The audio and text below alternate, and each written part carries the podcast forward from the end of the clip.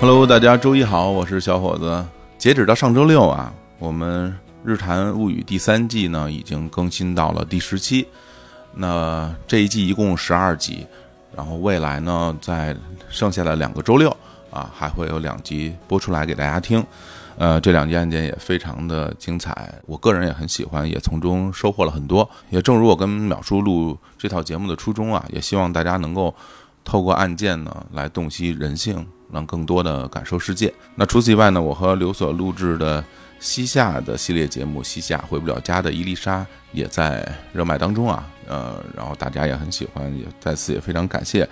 那对这两套节目感兴趣的朋友呢，都可以到首字母为 XYZ 的平台啊搜索，然后也当然也可以关注我们日坛公园的微信公号去获取更多的详细的信息。在这边也可以给大家透露一下，在今年下半年呢，也有很多的像这样的系列的节目在筹备当中，也会陆续播出，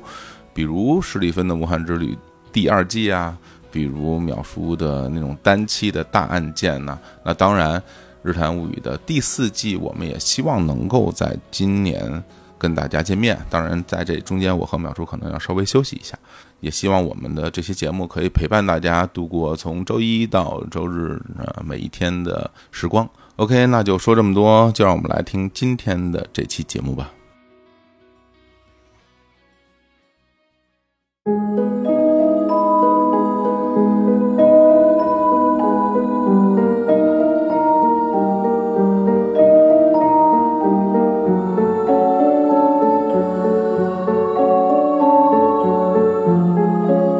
大家好，欢迎来到《日谈物语》，我是淼叔。我是小伙子，今天淼叔，呃，我们俩来录这期节目，我的内心其实也是充满了这种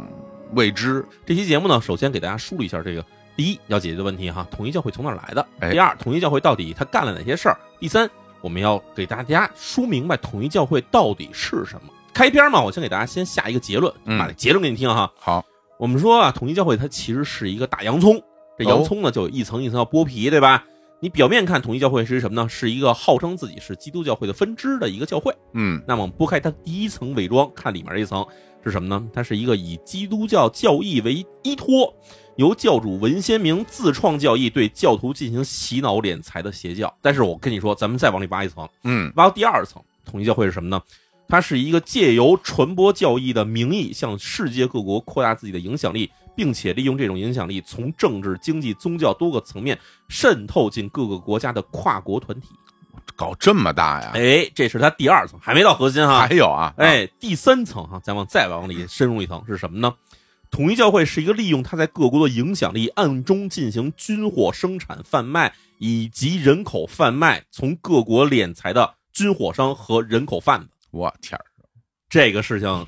我相信大家其实都没听说过这事儿哈。嗯再往里一层，我们说第四层，还有一层统一教会是统一教会真正核心是什么？嗯统一教会是一个利用地下教徒身份渗透进多国情报机关，并且在不同的政治阵营之间谋求利益、获取并且出卖情报的情报机构，以及给各国的政客担当掮客的一个掮客组织。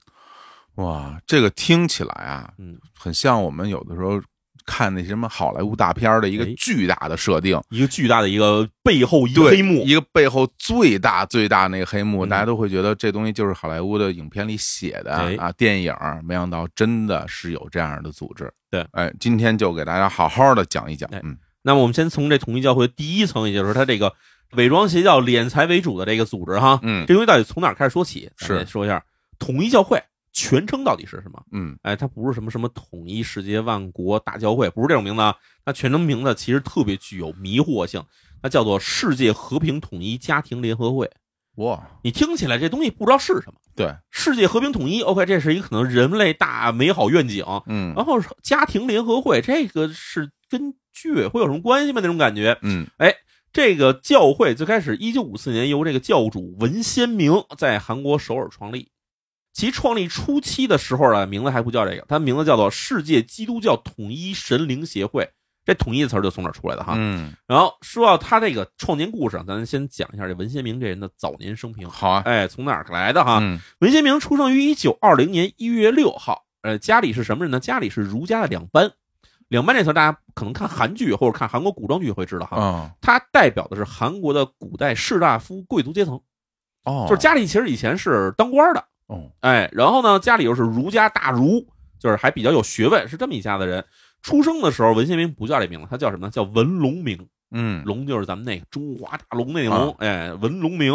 这个他爸呢，是一共生了九个孩子，没少生。嗯文先明的家里呢是第二个儿子，他上面是有一哥哥俩姐姐。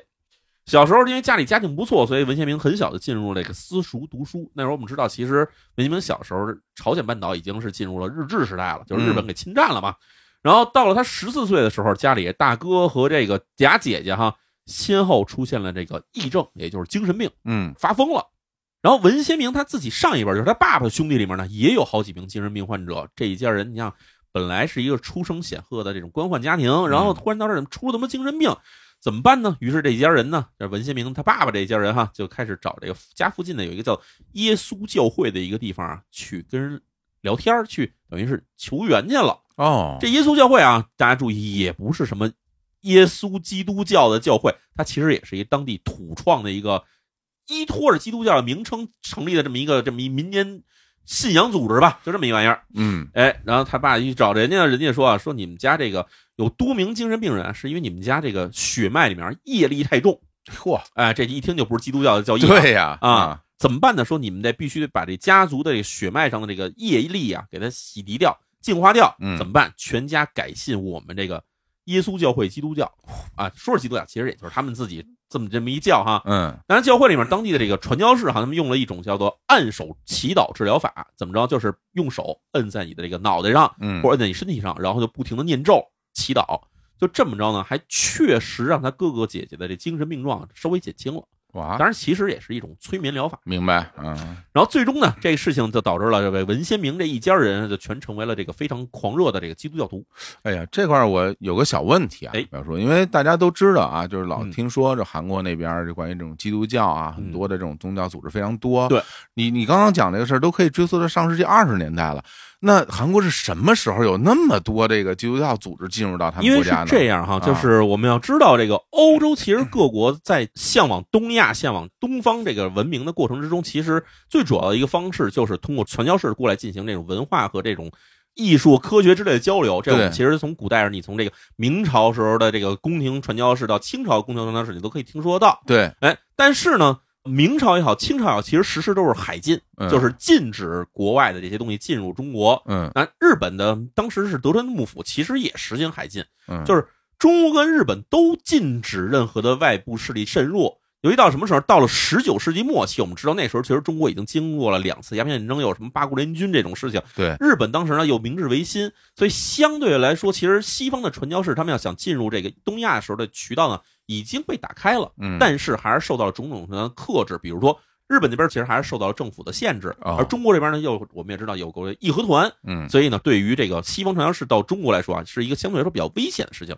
然而，在东亚这边有一个缺口，就嗯是朝鲜半岛。哦，朝鲜半岛首先他自己的政权就不是很强盛，就先后呢附属于中国，后来又被日本割据，嗯所以这个地方呢，它一直来说啊是属于一个管理上很混乱的一个地方明。白所以这地方呢，外国传教士来了以后，相对来说其实它获得更多的传教自由。所以我们可以认为，在十九世纪下半叶，那时候在朝鲜半岛上这个地区哈。那很多这西方传教士呢，已经获得了很多的自由去进行传教。这时候，原先朝鲜信仰什么儒家，儒家，嗯哎，，但是也有一些不甘受到这个儒家士大夫剥削的这种更低阶层的人呢，就转而把自己的这个信仰投向了基督教。原来如此，哎，嗯之后你像朝鲜半岛又发生各种变革以后，这个嗯阶层又消失，那这信仰基督教的本来是贱民阶层的人，那嗯可能后来就觉得我我当个传教士，我当个牧师，当个神父，这这多风光。就这么着，他们就开始有各种各样的这种所谓叫做朝鲜半岛特有的基督教的教派。还真是，哎呀，包括到现在看很多韩国的影视作品里边，经常会出现这人是一牧师这种情况、啊。哎，对。那么我们接着说这个文先明这边哈，文先明他们一家人全信了基督教之后，嗯文先明那自然那时候也是一个小教徒啊。嗯哎，到了十六岁的时候啊，他说啊，我在这个朝鲜定州，那时候这个朝鲜半岛还没有建立什么北朝鲜、韩国这还没建立呢哈。嗯，哎，在这个朝鲜定州有一个叫猫头山，哎，这边呢他遇到了基督耶稣的圣灵。我天，哎，爬山的时候前面出现一个浑身发光的男人，他说他自己是基督耶稣。啊，而且基督耶稣还说哈、说文先明啊，那时候当然不叫文先明，叫文龙明哈、都明，说嗯我要你成为接替我的救世主，完成我未完成的使命。嗯，哎，当然这些话其实都是文先明到了老大不小的时候建立了统一教会之后他自己的自称。他说我十六岁时遇到过基督耶稣。嗯，然后在一九八六年的时候，美国有一个电视台呢还采访了文先明，问到这段话，文先明当时呱呱呱呱他一谈说对吧？基督耶稣说我就是新的救世主。那嗯这个这记者也损了点儿，记者说那他跟您说的是什么语呢？嗯，文先明说他说的是一嘴有希伯来味儿的韩语。然后记者就说 啊，基督耶稣还会说韩语啊，厉害了啊！哎基督耶稣嘛，什么不会说呀？哎哎，就这样呢，文先明在二十岁的时候呢，改名儿叫做江本龙明。哎，为什么改了一个名姓儿叫江本呢？是因为他啊准备要去日本留学，家里毕竟有点钱，而且哦那时候日本又是朝鲜宗主国，所以就把孩子送到日本留学，那肯定是光宗耀祖的一个大事儿啊。嗯，一九四一年四月，文先明呢就给送到了日本东京，进入了早稻田大学的成人继续教育学院早稻田高等工学校就读，哦，所以他不是早稻田大学正经毕业生啊哈、嗯，在那儿开始呢，白天是给人家工厂干活，晚上这边上夜校。干了一段时间之后，文献明自称啊，说因为自己参加了在日本的留学生组织的抗日活动，所以呢遭到了学校校方的警告。嗯当然这事情呢，后来在日本这边啊也遭到了很多人的质疑，因为按照当时一九四一年、一九四二年日本的政局是什么时候？嗯二战最要紧的时候。二战时候呃对那个时候日本在本土要是抓到了抗日行为的人，嗯那么基本上只有两个路途哈，一个呢就是送到九州啊煤窑里面挖煤，嗯另外一个呢直接就地枪决。枪毙了。哎，嗯所以当时情况来看，以及后来当时文先明在日本的一些同学们啊，有一些证词说文先明很有可能并不是真正参加了抗日活动，而是什么呢？他可能开始的时候是表现出了一些这种哎有点忧国忧民那种状态啊，结果马上就被日本的这个特高课给盯上了，嗯就把他逮走了。逮走完了以后呢，给他进行了一番审问之后，文先明啊软弱了，投降了。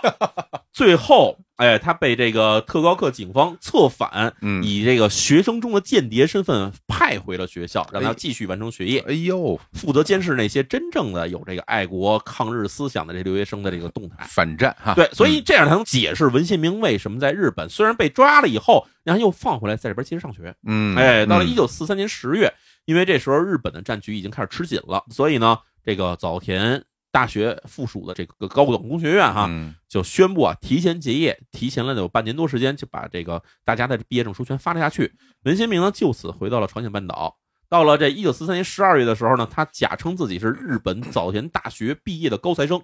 哎，就跟他的第一任妻子叫做崔先吉见了面。当时崔先吉只有十八岁，是当地的乡绅的一个女儿，嗯落得亭亭玉立，然后家里也是笃信基督教，哎，反正感觉起来是一个家教比较好的一个女性。结果她见到崔仙居以后呢，就开始相中了人家，嗯天天的开始跟人家这边就腻着。嗯过了半年之后啊，就跟这个崔仙吉在这个之前我们提到那个耶稣教会哈、就是那个啊，土基督督教，给他们家治病那个，哎，啊在那儿呢就举办了一个圣婚式，神圣的婚礼的圣婚式。嗯但是，哎，这还有说辞，这圣婚式被怀疑是什么呢？说里面其实采用的是一种韩国本土的一种特殊仪式，被称为叫做分血。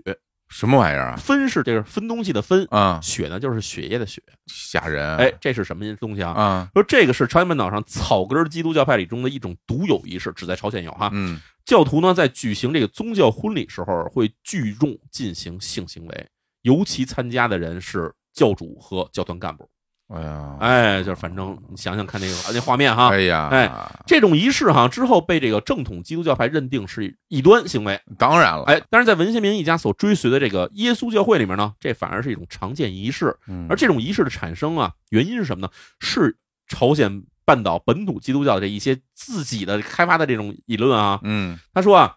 人生下来血就是不干净的，血里面有恶灵，嗯所以呢，怎么办呢？说你必须跟这种地位高等、哎品德高尚的人，把他们的血跟你的血混在一起，这样才能把你家后代血呢变得更干净一点嗯啊。混的人进来的越多，你这血就越干净、越圣洁，所以他们才会有这种所谓的分血仪式。嗯哎，这这这玩意儿，这说起来就就很奇怪啊，太奇怪了。哎哎，到了一九四五年，我们知道日本战败了，哎，对然后文先明就被首尔当局给逮捕了。哦为什么呢？是因为要审问说你在日本占领期间你到底干了什么？嗯尽管他说我进行了抗日斗争。但其实呢，在周围人看起来的话，文先明是一个对日本的这个殖民政府呢是采取了合作态度的一个人。也是因为他还跑到这个日本留学嘛，哎，啊对对，各种事儿弄起来，反正对文先明这人身上有点说不清楚，是就把他逮起来进行审问之后呢，进行了释放。随后，文先明在这一年开始呢，就开始起草了这个统一教会最重要的那个教义，叫做《原理原本》。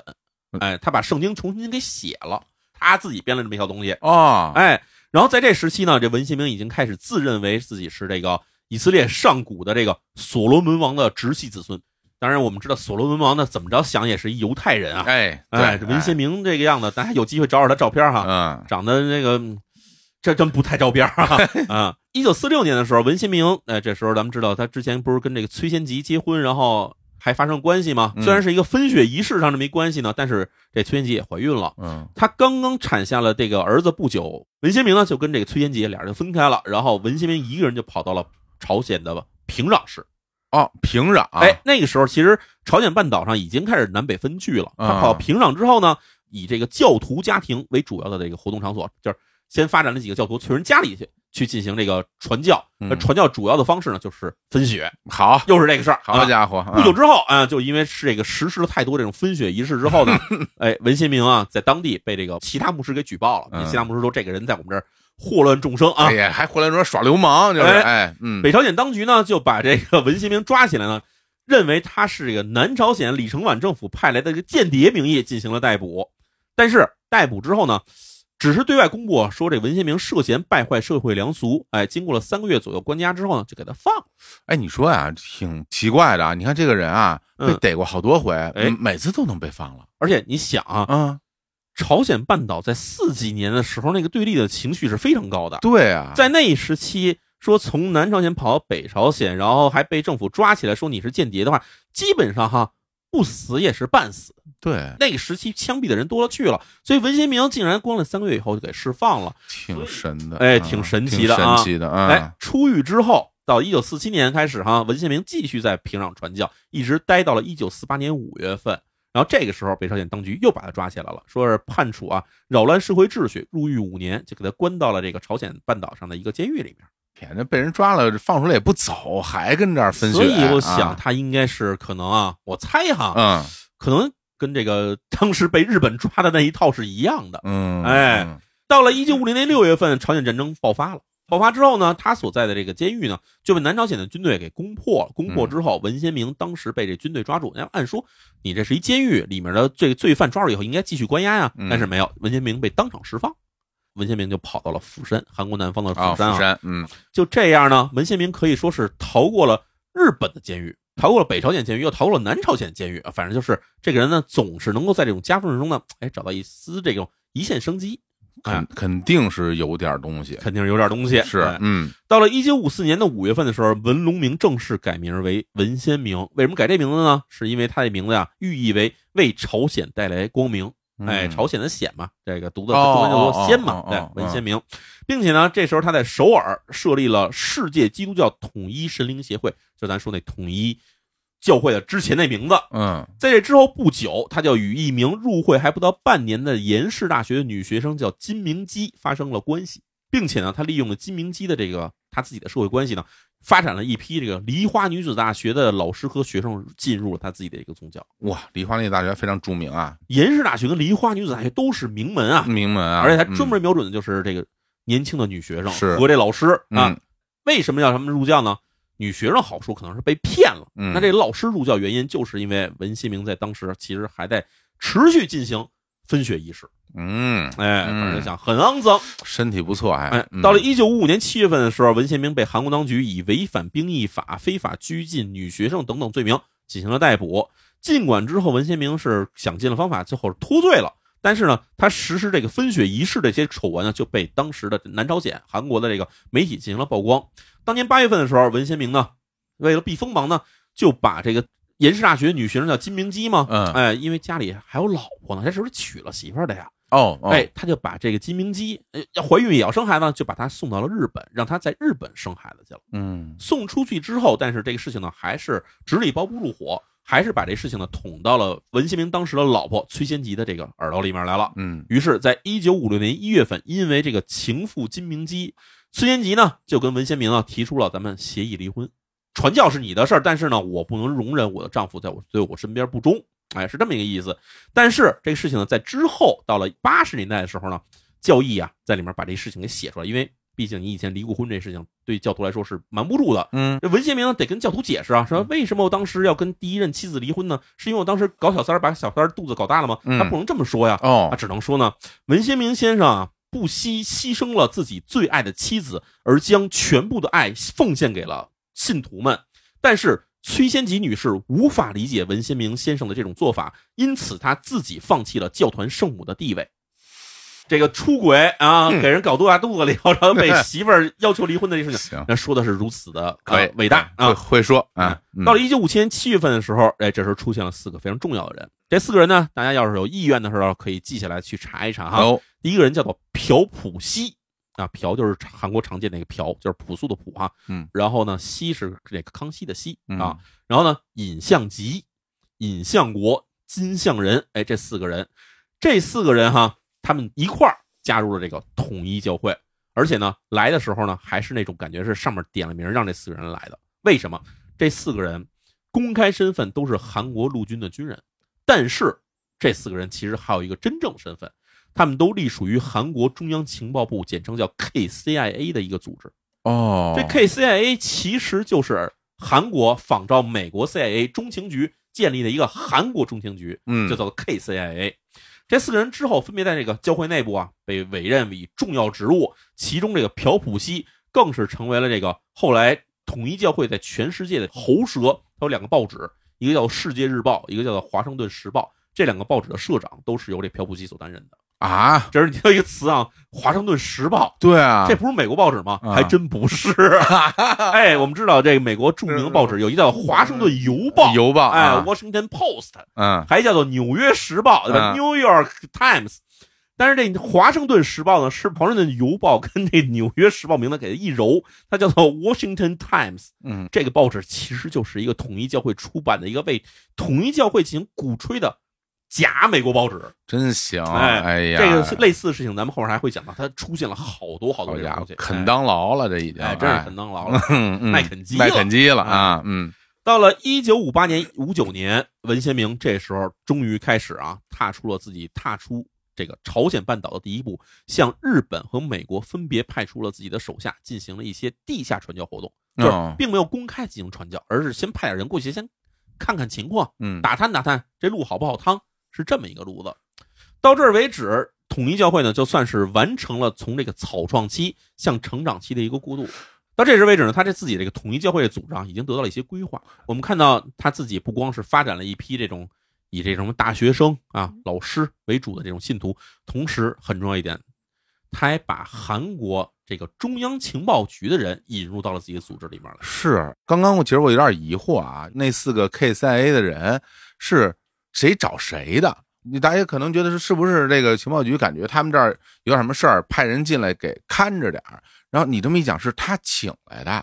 合作了是吗？假如要是说是韩国政府不放心文先明嗯派人进来监视的话，文先明自然对这几个人进来的这个事情也心知肚明，嗯他不会对这几个人是委以重任的，嗯，因为我要防着这几个人盯着我，那肯定给他们支到远处去嘛，是对吧？他要对这几个人委以重任，他只有一种结果是什么呢？嗯就是文先明在这时候其实已经开始秘密的跟韩国政府进行合作了，明白，所以上面派几个人来，哎，对吧？我们这几个人你在你这边好好照顾一下。于是他这边进来以后，把这几个重要的职责全交给了这几个人。嗯一方面让政府对自己放心，嗯另外一方面对教徒这边来说呢，有了靠山了。真是从这一刻开始，就标志着这个他这所谓的统一教会，包哎括者之前那名字啊，嗯已经不是一个单纯的那么一个所谓的宗教组织了，哎，对吧肯定不是了、嗯啊。嗯，这时候，其实我相信大家听到这儿也会发现，文先明这个早期这个过程不太顺利，这非常曲折啊，颠沛流离。对而且呢，你发现没有，他这时候没说他任何敛财的事情，对，为什么呢？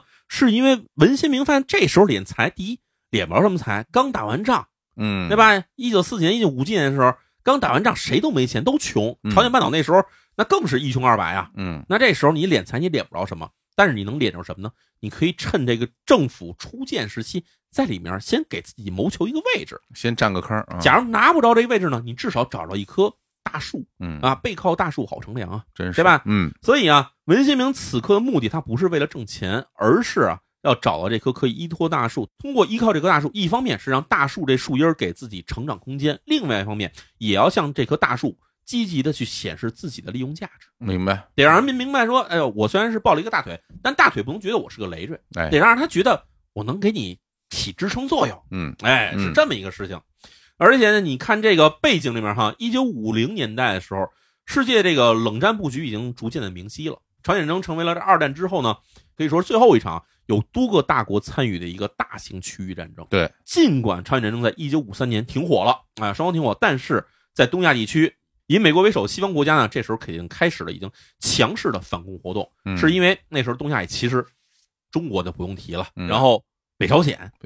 然后还有什么呢？越南北部还有一些游击队组织，啊，对，对，所以就是东亚地区已经出现了很多这种共产主义的这种群体国家都已经出现了，嗯所以美国为首西方国家这肯定是要反共的话，那桥头堡就肯定是设在东亚这边儿。嗯他们呢一边要积极去打压韩国、日本等国的这种国内的共产主义政党和这些活动。呃，有时候韩国有自己的韩国共产党，嗯日本也有日本共产党，这些活动肯定都被打压。同时，作为美国在亚洲的这个桥头堡，反共桥头堡哈，韩国政府自然也就从美国这边获得了大量支持，对来发展他自己的情报机构。对，他也需要去渗透到别的国家，嗯甚至渗透到自己本国的国民里面去查找哪有共产分子。而且当时这个朝鲜战争是停火没停战呢，啊对啊， 还是战争状态呢， 没错儿。对啊，所以你这样，你结合文先明早年的他那些经历，你可以想哈、跟他进行周旋的这些政府打过交道之后，嗯尽管咱不能说文先明这时候肯定是某一方间谍，嗯但是我们可以知道什么呢？他已经熟悉了怎么跟政府势力打交道。对，怎么能让这些势力说最开始是把他逮起来，对吧？认为你要不你是间谍，要不你有破坏我们社会秩序。但是文先明在监狱里面肯定干了一个很重要的事情，嗯，就是让这些抓他的势力能明白过来说，我不光是你们要抓的这些敌对分子，同时呢，我也可以被你们转化成为你们有用的棋子儿。而且我觉得他的这个思路挺有意思啊，嗯哦就是说他并没有选择去加入没有，加入政府是吧？他只他是选择了与他合作的一种模式啊，表面划清界限，但对同时呢，我在私底下跟你进行合作。对，所以他挺是有一套的啊，哎嗯，就这样，时间就进入了六十年代。六十年代进入六十年代之后，第一年，这时候文先明已经年满四十岁了。四十岁的文先明呢，与这个十七岁的韩鹤子举行了圣婚式，好家伙，哎，娶了一个十七岁的老婆。又分血了，但嗯这时候哈、他已经放弃了这个分血仪式啊。不分血了，为什么呢？就是因为啊当时韩国媒体其实对这种分血仪式已经报道了太多了，嗯，就是你一提这事儿，感觉你就是一邪教，你就是奔着对吧哎，去顺与教徒组织的这么一个教会。他为了把这个形象给抹去，于是呢就把这个分血仪式给停止了。嗯但是呢，他开始主张教内婚。教内婚的意思就是说啊，结婚必须得是教内两个会员之间才能结婚。嗯想跟那女孩结婚的话，那你必须把这女孩也发展成为教徒，你们才能结婚，嗯是这么一个仪式。从此之后呢，文献明也开始积极地在这个教会里面给这个教徒啊进行这个集体婚礼。嗯哎，而且每一对新人呢都标上一个数字，啊哎，就是比如你是第一对儿，你是第二对儿，你是这段第三对儿，他会标这些数字。哦目的是什么？他嗯跟这些教徒说啊，说基督耶稣给他的任务是在这个地球上哈、在世界上哈、去祝福五十亿对儿新人，然后你的数字排得越前，你就能越早进入天国。德行吧， 这人真能说他可，啊哎，到了啊一九六二年为止，统一教会里面呢，总共是促成了一共有七十二对儿新人。七十二对，哎嗯同时，我们要说刚才提到这个 KCA 嗯嗯韩国中情局哎派到这个统一教会里面的一个重要人物叫做朴普熙。哎，嗯朴普熙在一九六一年的时候，以这个韩国驻美使馆武官的身份就给派到了美国了，官面上直接去了美国。嗯，到了美国之后，他自此也就成为了统一教会在美国的主理人，那一定，接手了这个统一教会在美国的所有事务。在朴普熙的介绍之下，文先明在一九六二年十月与当时担任 KCIA 韩国中情局的局长金钟密两个人一起共同访美。哦，哎，直接跟这中情局局长一块儿访美去了。哦，在美国见到谁呢？首先见到了中情局的多名高官，以及重要的事情来了，他见到了洛克菲勒家族第三代的两名重要成员，其一就是洛克菲勒第三代家长、大通银行主席大卫·洛克菲勒。第二呢，见到的是纽约州的州长，当时正在竞争共和党总统候选人的纳尔逊·洛克菲勒。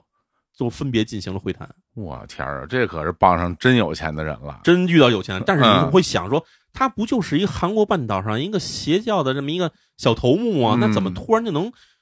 跟韩国中情局的局长一块儿访美？哎他怎么对啊做到这地位的呢？对啊，这是咱要提到一个人，叫做朴正熙。朴，哎呀，哎，朴正熙这名字，咱们之嗯嗯前讲世越号什么的，咱说过很多次这人了哈。嗯，朴槿惠他亲爹，对，哎，韩国的最大的这个军政独裁者之一啊。嗯朴正熙呢，咱前面就不用讲了，咱们从这一九六零年开始讲哈。他在一九六一年五月十六号的时候发动了五幺六军事政变，是，哎，推翻了当时的共和制的政府，建立了一个军人独裁政权。嗯但是在这次军事政变之中，制定了所有这个军事政变行动计划的人，就是咱刚才提到的金钟密。嗯，哎，这人政变之后，他担任了韩国情报局局长，但是在政变之前，他其实就已经是朴正熙的高级顾问了。哦，这样，哎哦，到了这个五幺六军事政变之后，过了三天，也是五月十九号，美国国防部啊直接跳过总统，宣布支持朴正熙的军人政权。那这事儿就明白了。哎，啊，朴正熙这这政变是谁搞的呢？本身就就是支持，就是美国军方 搞的。嗯嗯，哎嗯，在建立了这个临时的军人政权之后，朴正熙啊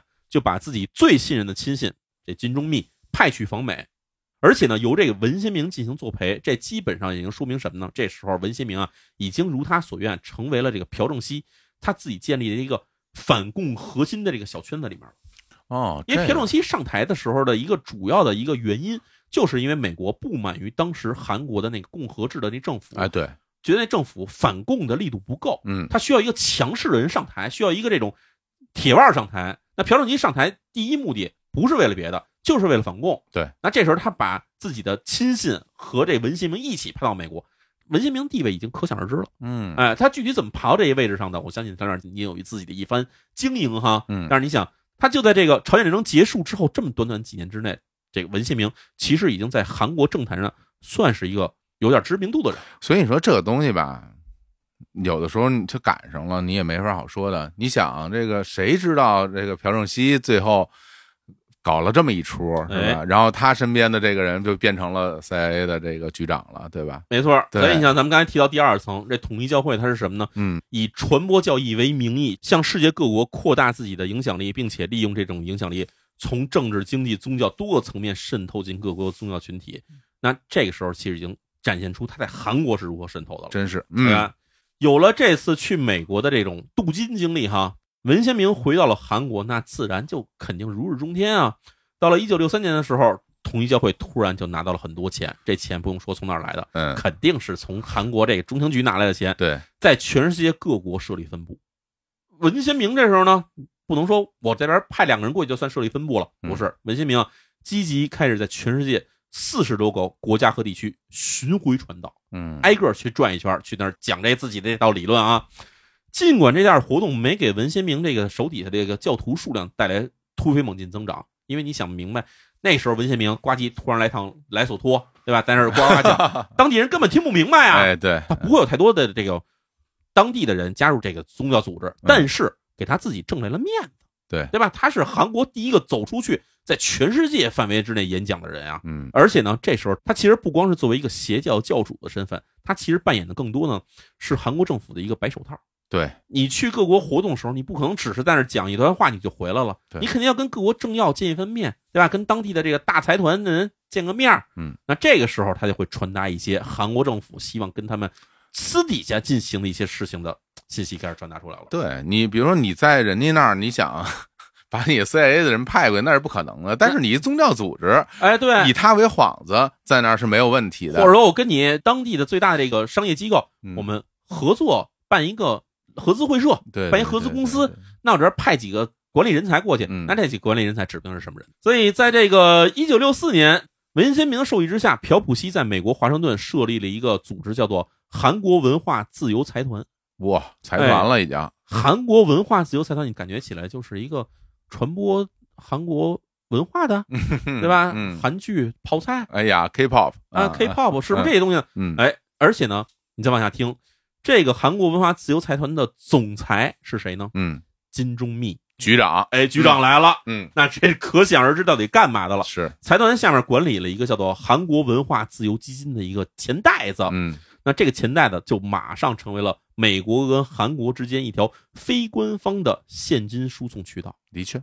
你有这个基金以后，韩国人往里存点钱，对拿出来在美国花；美国人往里存点钱，拿回来拿回到韩国花。嗯，这钱不用经过国会，是因为它是一个捐赠仪式，对，而且不是从政府方面走的，是从民间走的。嗯，这事情就完全逃出任何人的眼线了。而且都不用交税，很多时候不用交税对啊，哎对对对，一九六六年，通过韩国文化自由基金，拿到了大量资金的统一教会，在韩国开设了一家叫做统一产业的机械制造公司。啊，在这机械制造公司里面干嘛呢？大量制造 M 十六步枪。嚯，哎，别忘了这钱是从哪儿来？是从韩国文化自由基金拿来的钱去造步枪去了。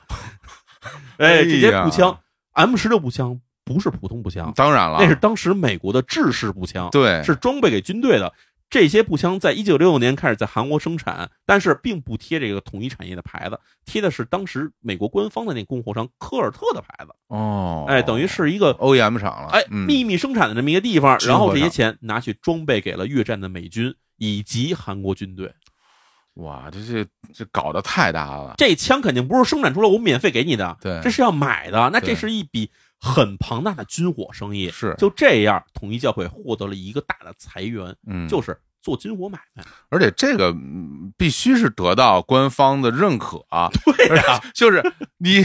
不然你在这儿造军火，这他们如果不不认可你，早就把你给端了。你这对，而且实在话说，您这造都是 M 十六的枪开造玩子弹，笑呢？你这枪你不交给政府，那最后当地的游击队买走了，给韩国政府推翻了怎么办呢？我天所！以这事儿肯定是美韩双方都知道的事情，朴正熙肯定得点头啊，这个是，那必然的呀。嗯嗯，这是嗯咱开始说统一教会第三层，嗯，人家卖军火，好家伙，哎，嗯当然，他们贩卖人口的事情咱们放在后边再说。但是嗯这一步，一九六十年代中期的时候，嗯，统一教会文贤明已经开始在造 M 十六步枪了。哎呀，哎，他们听不懂中文吧？应 该天哪，他们要听得懂的话，我觉得，哎呀，咱们这是不是咱们也得 想想办法？啊就聊到这儿 吧，继续，哎，哎，继续啊，到了一九六七年，一嗯九六七年的时候，文先明正式访问日本。嗯哎，到了日本以后呢，他首先就是见了两个人，嗯这两个人呢，一个叫做儿玉玉士夫，一个叫做替川良一。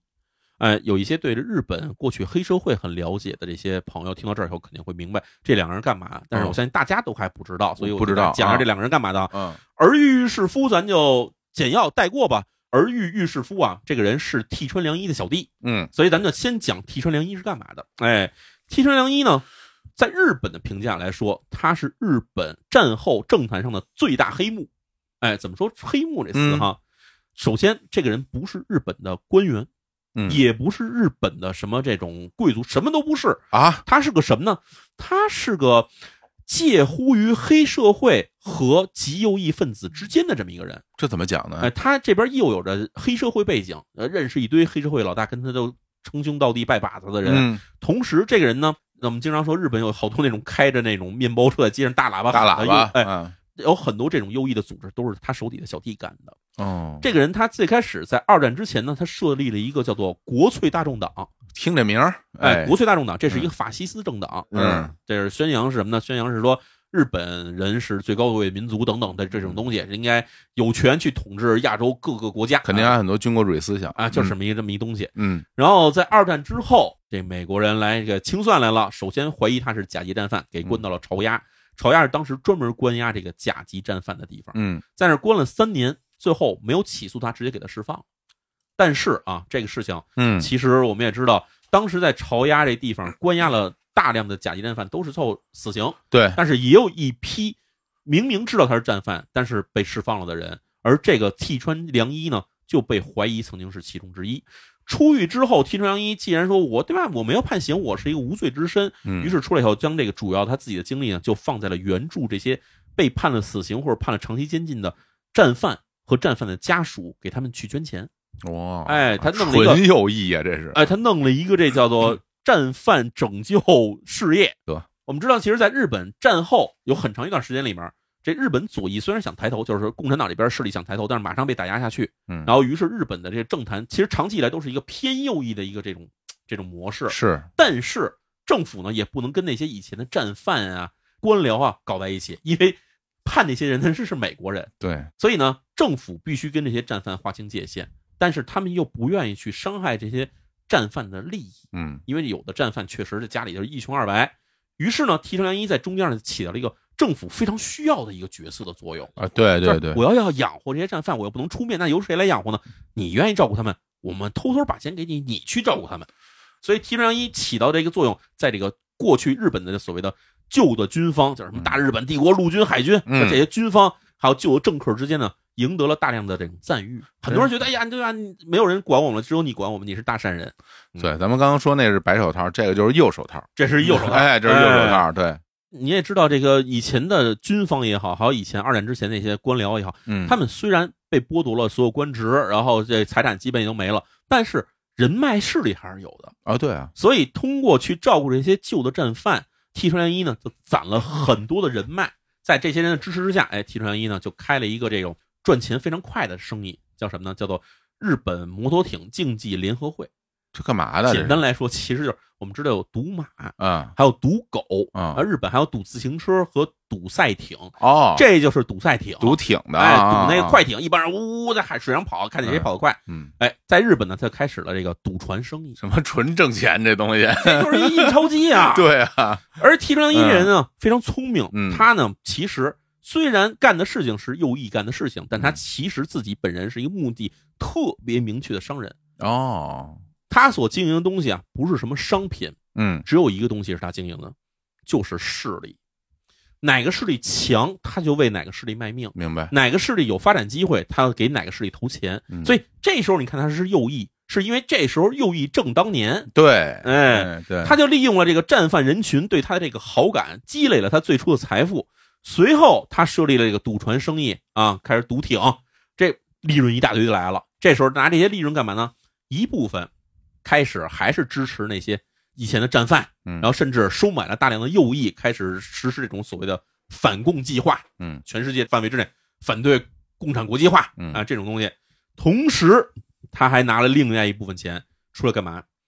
做慈善嗯，在日本社会里面，包括甚至在世界范围之内，捐给什么这个公共医疗，捐给什么这个疾病治疗，嗯然后积极开发什么各种流行病的疫苗，就是给自己买了一个非常好看的一个国际形象。明白了，啊嗯这个时候的提纯良一啊，他跟这个首先有几个人哈、蒋介石，嗯，提纯良一跟蒋介石见了很多次面，哦，提上一就直接就从日本就飞到台湾去了。嗯见蒋介石以后，最终在一九六六年跟蒋介石一块儿设立了一个叫做世界反共联盟，嚯，就是要反共啊。嗯同时呢，哎，他又开始就跟这种各种，比如韩国嗯，朴正熙政府也积极接触，也是在想，咱们是不是要联起手来去弄一下这个北边的北朝鲜呀、嗯对吧、共产党国家嘛。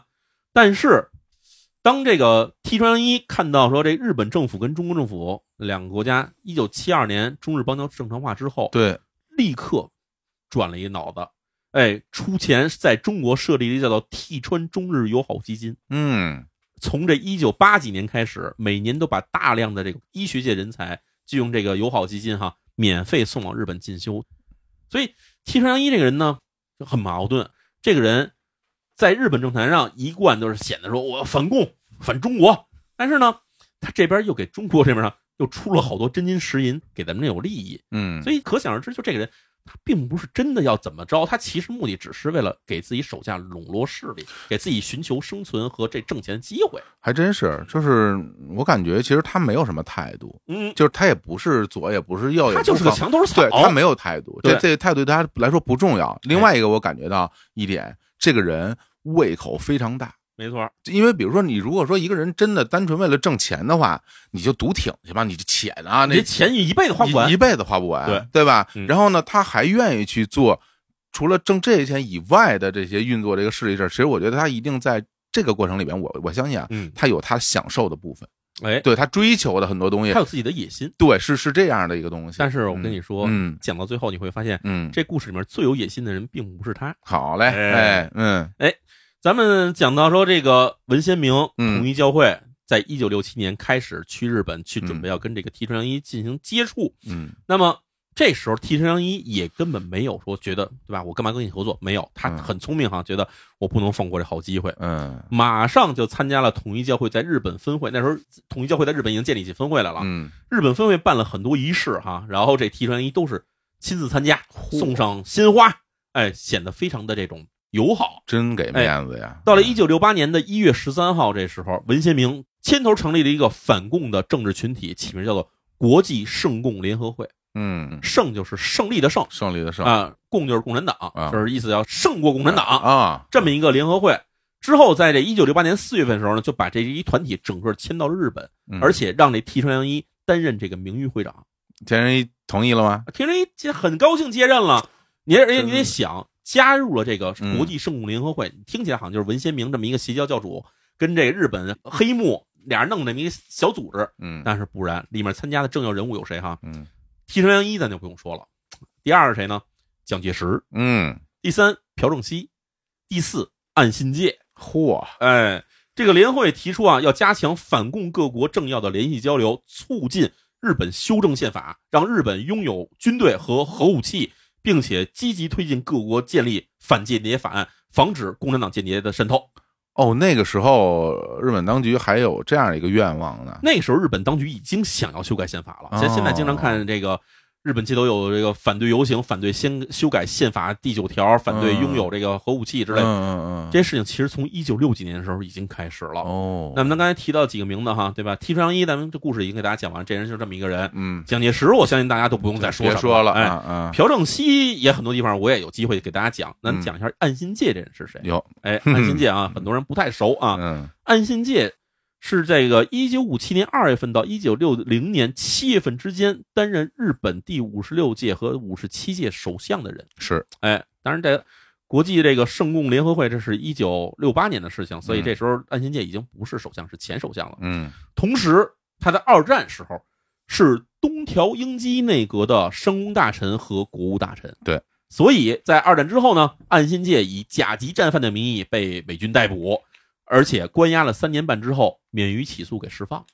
相信当时岸信介已经跟美军那边已经达成了相对秘密的合作的那那种模式了，其实是跟朴正熙差不多。跟朴正熙还有刚才咱讲的这个嗯提纯良一其实都很像、啊。 对，嗯哎，出狱之后，岸信介呢重回日本政界，嗯而且咱们说，一九五七年当选日本首相，对，而上任之后，马上就建立了一个亲美的所谓叫日美安保体制。当然，哎，嗯这上来就是直接管美国人认爸爸，就是说我们这国家就交给你了，所有的保护全由你来负责，然后我们国家给你出让国土、出让股主权给你。不然从那战犯那儿出来，怎么可能给你放了呢？哎，对 啊，嗯而之后咱也说，嗯安新介还亲弟弟，他亲弟弟叫做佐藤荣作，嗯哎，哥俩不是一个姓儿，是因为之间有一个孩子呢是被过继给了另外一家，就改了一个姓儿，嗯那俩人亲哥俩。呃，他亲弟弟佐藤荣作在这个岸信介卸任日本首相之后呢，接着担任了日本的第六十一届、六十二届、六十三届首相，是在日本一共当了有八年的首相，所以就是这哥俩其实控制日本政坛时间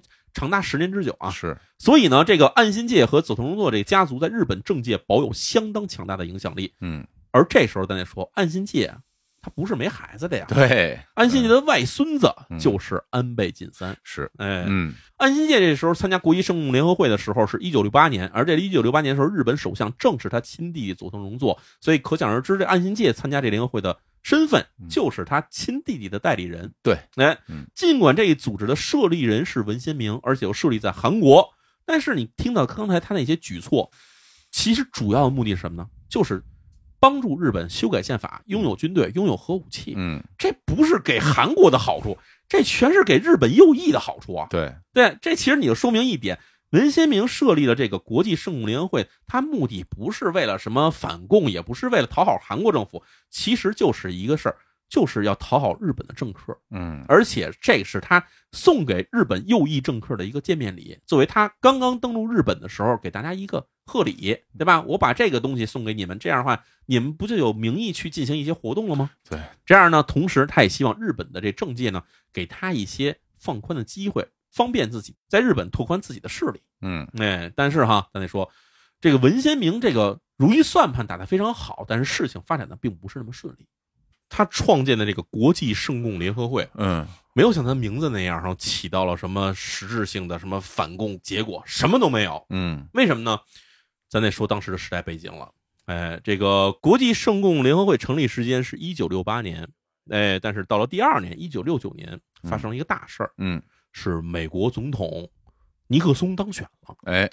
尼克松一上台，他要解决第一个事儿是，他觉得啊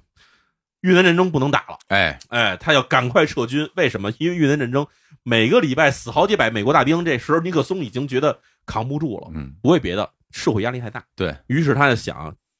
从哪儿开始弄起呢？他想结束越南战争。之所以之前一直陷入泥沼化，嗯，那是因为越南一直源源不断的有外援。哎，哎，这外援呢，就是来自北方强大的中国。嗯，在想，我们要是跟中国搞好关系了，那中国就不会再支持越南了。那嗯这个越南战争我们是不是就能马上结束了呢？脱身了，哎，所以这时候尼克松想说，别的不为，我得先跟中国搞好关系。嗯，嗯，于是，他就在一九七一年秘密派遣了自己的心腹国务卿基辛格嗯，访华。对这个事情没人知道。基辛格到了中国之后，马上开始跟周总理开始了这种非常热烈友好的会谈，而且访华结束后不久，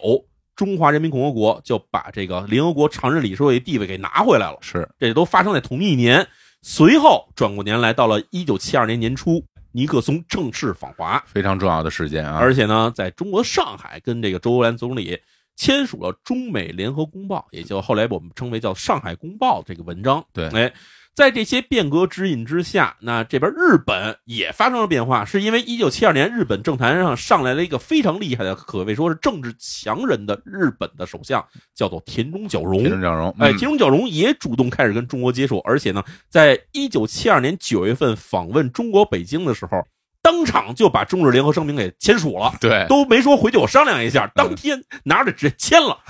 签完之后，直接就宣布中日邦交从此进入正常化了。嗯，就这些瞬间，一个个就全发生了的时候，那全世界关注的目光就全集中在中国、日本、美国这三个国家身上了，因为嗯没想到啊，之前说美国、日本基本就是反共的核心啊，嗯突然跟这个共产党国家的中国突然建立了如此友好的关系，是，大家想不到。同时呢，这个时候其实有几个国家和地区嗯，就觉得自己怎么突然从光环上给退下来了，没人管了，没人管了，没人理我了。那这嗯指的是谁呢？嗯哎那一个就是中国台湾，对，一个就是韩国。是的，因为原先中国台湾跟韩国这两个地方都觉得美国是我们的大靠山，对，那日本是我们的强大盟友，因为当时日本的经济力确实比这些比这些地方要强很多。嗯，那结果突然没想到，一九七一年到一九七二年这么短短几个月时间之内，大靠山跟中国建交了，对，然后盟友日本也转脸跟中国搞搞好关系了。啊是，那这个时候，中国台湾跟韩国这时候就想说，我们我们等于被人涮了呀给，晾这儿啊给了，晾这儿了。嗯，这个时候，咱们才提到刚才说的国际圣共联合会，嘿呦，但这里面你想的参加的人，但是蒋介石简直，对吧？安新界、嗯朴正熙嗯这些人不都是中国台湾、嗯日本、韩国参加的这些人吗？嗯，没想到啊，这时候咱们得说提川良一，提人良哎心，呀哎呦，大聪明人提川良一啊，嗯，首先在一九七二年就宣布说啊，说这个有更重要的事情和工作需要我去做，嗯我这个呢这边这会长啊没法担任了，于是直接辞去了国际圣母联合会会长的职务， 哎，直接不干了。啊，随后啊，这个朴正熙他认为美国把自己抛弃了，嗯，作为报复，这时候呢，朴正熙啊，在一九七二年七月份，突然单方面要求跟北朝鲜的金日成主席见面，哇，而且就真的俩人就见面了。嘿呦， 见面之后，发表了一个叫做《南北共同声明》，嗯意思就是说，哎，以后南朝鲜、北朝鲜携手共同向前走，嗯，向美国施压，哎，向美国施压嘛。嗯对，嗯，这个时候，那中国台湾那边就不用提，中国台哎湾那边简直是一九七五年就去世了。嗯，咱得说日本，日本这时候田中角荣上台，那代表是谁的下台呢？嗯，哎，咱得说一下岸信介，咱之前说岸信介跟佐藤荣作这对儿兄弟俩，其实在日本政坛的势力是非常强大的，所以在前任首相这佐藤荣作下台的时候，当时岸信介这一圈人，就是所谓叫岸信介自己的派阀，党内的派阀。已经挑好了接班人了，嗯这个人叫做福田赳夫，哎、哦，已经想好了找着那人，觉得这人十拿九稳，肯定当日本首相。嗯那，在上台以后，我们接着实行反共政策嗯。没想到一九七二年的时候，这个日本首相竞选里面，这个出身于草根儿的田中角荣呢，突然啊以绝对优势彻底碾压了所有其他派阀嗯，使自己当选成为日本首相。这事儿呢，就让岸信介当时可以说是大跌眼镜，是，根本没想到这个事儿。嗯，他这边支持了福田赳夫，等于基本上是完全被撸的一个一干二净，什么手里的政治资本突然就全没了。而且呢，原先日本自民党里面还是有各种派阀的，派阀就是几个议员成一个派系。对，原先本来可能是有几个大派系，结果田中角荣这一上台以后，所有派阀全开始去依附于田中角荣，去抱田中角荣大腿了。嗯这样一弄呢，一来这个安心界自此哈、一蹶不振，就淡出了政坛。嗯哎，所以这边文先明本来想的是，原先我这边手里有韩国总统，对，有日本首相，嗯有中国台湾那边的蒋介石，嗯啊，这边人拉在一起的话，我们就给沿着中国沿海弄一个封锁线，制衡中国。没想到一下弄完以后，这事儿直接就破产了，分崩离析了。嗯，这时候文先明就觉得，哎呦，我这时候也不能在这儿等着，等着的话肯定没有好下场啊。那于是呢，一九七一年的十二月十八号，这文先明已经觉得风向不对了，带着全家人举家迁往美国，跑美国去了。哦，跑了，哎，跑美国去了。嗯到了一九七二年二月开始，文先明就开始在美国发力，开始环游美国七大城市嗯进行这个演讲。你看，在美国待着你得有经费啊，对啊对吧？为了给自己活动提供经费呢，文先明呢就指示自己的手下在日本跟韩国开设了三家企业啊，这三家企业挺有意思的。啊嗯第一家叫做幸氏商事，幸氏哪个字呢？幸福的世界，啊啊，这两个字儿，姓氏商事，主要制作是贩卖东西，大家听着会非常耳熟，嗯什么呢？麦饭石不粘锅和麦饭石保温杯以及麦饭石保温壶，哇，这东西到现在我们都能见到那 啊。可不，我正还在用呢啊哎啊第二家呢叫做伊和制药嗯，啊，制作贩卖东西呢叫做高丽红参营养液，哎呦，你 这有名儿那个 有名儿有名儿，哎，卖这嗯红参营养液跟红参膏这种东西。，嗯最后一家叫做 Happy World，是嗯英文名字的一个公司哈，在日本呢组织韩国旅游团，让日本人去韩国旅游。哦，哎，与此同时，这文贤明呢也积极的在美国各地设立了各种基金会。哎，嗯这基金会的只有一个目的，以传道名义呢让这些教徒啊进行募捐，而且还有一个规定数字，就是要求每个教徒都应该将自己的收入的百分之十，也就是十分之一拿出来捐给这个教会。哇，日本呢，作为当时世界上最大的这个统一教会在海外的分部呢，这文先明肯定不能说这日本田中角荣上台，整个向中国靠拢以后，我就把这块肥肉给扔了呀，嗯他不能这么撒手啊，他没法依靠日本政界的影响。之后，文先明觉得不行，我得走这个群众路线，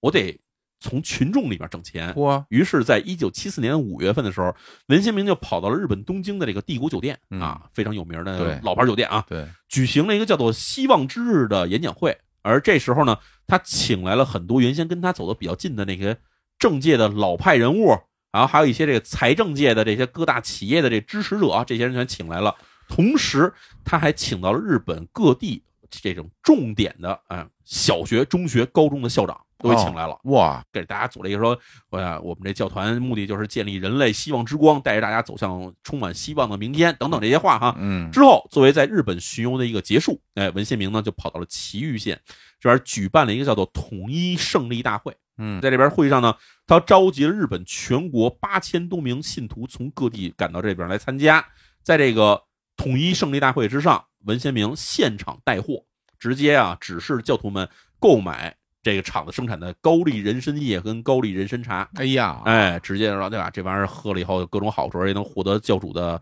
祝福啊，嗯等等之类。所以当天就直接获利两亿四千万日元。文信民一看，哎呦，从这日本这个民众之间挣钱这事儿如此简单，而且那时候日本人有那时钱，候有钱，哎对啊，哎，啊于是啊，文先明就开始对日本总部下达了一个目标，要求这个统一教会的日本总部哈，每个月上交一亿日元，哇，每个月一亿日元，一年下来十二亿日元呢，不少钱呢。定 KPI 了啊啊，嗯，为了达到这个目标哈，这统一教会日本分部啊，当时几乎就直接转型成为了这个推销公司，嗯，大量信徒就自己家买一辆小面包车，然后在车上装满了统一教会的什么高丽人参浓缩液呀，什么嗯麦饭石磁疗保温杯呀，就这些东西装满了一车，然后开着车挨家挨户上门推销，哇，就为了凑这个每个月一亿日元的这个上交金。嗯然后到了一九七六年，文先明这时候他其实已经定居美国了嘛，用自己这个各地敛财所得，在纽约啊把这个蒂凡尼大厦给买了下来，同时呢还买了一个叫做纽约客酒店的地方，把这两个大楼给买下来了，我的天哪，非常有钱这啊！挣多少钱哎呀？，然后这个大楼买下来呢，作为统一教会在美国的总部，嗯以及就他那些各种企业在美国的办公室使用。嗯，不久之后，哎，这时候朴正熙出现了哈。朴正熙啊，觉得啊，统一教会从韩国挣走的钱太多了，嗯有点眼红，于是呢，在韩国宣布在全国统一取缔统一教会。呀，哎，跟这个文新明翻脸了。翻脸了啊，哎，为什么要翻脸？这时候咱得说一下，朴正熙，咱别忘了，嗯他身边有一个很重要的人，嗯而这重要的人呢，并不是因为朴正熙出的名儿，嗯是因为朴槿惠出的名儿。嗯，哎，这个人呢就叫做崔泰敏。哎呀，在这个一九七五年四月，也就是朴正熙宣布全国取缔统一教会之前，差不多有个一年左右时间的时候，嗯朴正熙在这时候啊，扶植了自己的宗教界的代理人崔泰敏，并且让这崔泰敏呢设立了一个叫做大韩救国宣教团的组织啊。对，然后这大韩救国宣教团的这个团长、名誉总裁就是他的女儿朴槿惠。嗯所以这个既然服了崔泰敏，我就不能留你文先明那。是所以呢，这边我就把文先明这条线给他斩断，直接说你是邪教，直接说你是邪教。嗯那这样一下，文先明突然就面临了一个祖国市场没了，嗯韩国市场消失了。嗯这样没办法，文先明只能把自己的所有希望全寄托在日本跟美国这两块大市场上。嗯，而这时候，其实文先明又面临一个问题，他之前在日本仰仗的势力是岸信介，岸信介这边儿这个势力基本已经抬不起头来了，而另外一边儿。他在美国那边呢，依靠大树是谁呢？尼克松。嗯而这时候尼克松呢，因为水门事件下台了，哎呀，曝光了，两个政治保护伞同时消失。这时候，文献明迎来了他创建统一教会之来最大的一起危机。嗯哎，这时候咱再说后面一系列事件哈。从一九七六年年底开始，日本警视厅突然就开始对统一教会的这个信徒家里进行了走访，嗯而且呢，这时候他发现统一教会出售的就是之前说伊和制药嗯生产那高丽人参营养液，这上面它在包装上直接写说具有降血压、抗癌、护肝，然后增强这个免疫力等等功效，嗯，这个违反了日本的药事管理法。是其实中国也有这东西，就是你是保健品，你不能上面印这些东西。对，于是，在当时，日本已经宣布对高丽人参营养液实施禁售。嗯一九七七年一月，就刚转过头来一个月时间，韩国警方也动手了。韩国警方对伊和制药首尔工厂实施了突击搜索，嗯而且当场逮捕了所有工作人员。之后有二十名工作人员被警方起诉。同时，韩国警方进一步调查以后宣布，哈说伊和制药涉嫌逃税五十九亿韩元，于是对该工厂的五名高级管理人员进行追加起诉。哇，就这么着，等于是在韩国把这个高丽人参营养液这个摊点儿给给抄了，等于斩草除根了，斩草除根了。嗯又过了一个月，这个事情又回到日本，日本众议院预算委员会上面，社会党的这个秘书长叫做石桥正次，这时候他提出了一个议案，嗯说要求对统一教会日本分会的不法活动进行调查，并且取缔处分相关人员，禁止统一教会在日本进行传教。嗯，但是呢，这一议案当时被大藏大臣，就日本的所谓财政部长嗯福田赳夫给阻止了。他说啊，我们还需要进行深入调查。哦这福田赳夫咱之前提到过，他是岸信介的选出的接班人哦哎，哦，对对对对，他没出来这时候说啊，这个咱们得再缓一缓，再调查一下啊。嗯没选上那个首相，啊哎跑这结儿果了嗯他当时给推脱了之后，又过了两个月时间，在日本众议院的法务委员会上，这帮人开始说，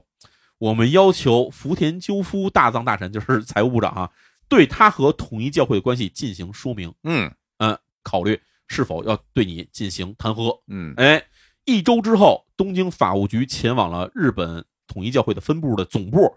对统一教会这边日本高层呢进行了当面的质问，要求他们确认是否有强制他人入教的行为，嗯是否有限制教徒人身自由的情况，以及要求对这个统一教会每个月你不是上交一亿日元吗？这个钱干嘛使了？要对我们进行说明。嗯等于实行高压了吗？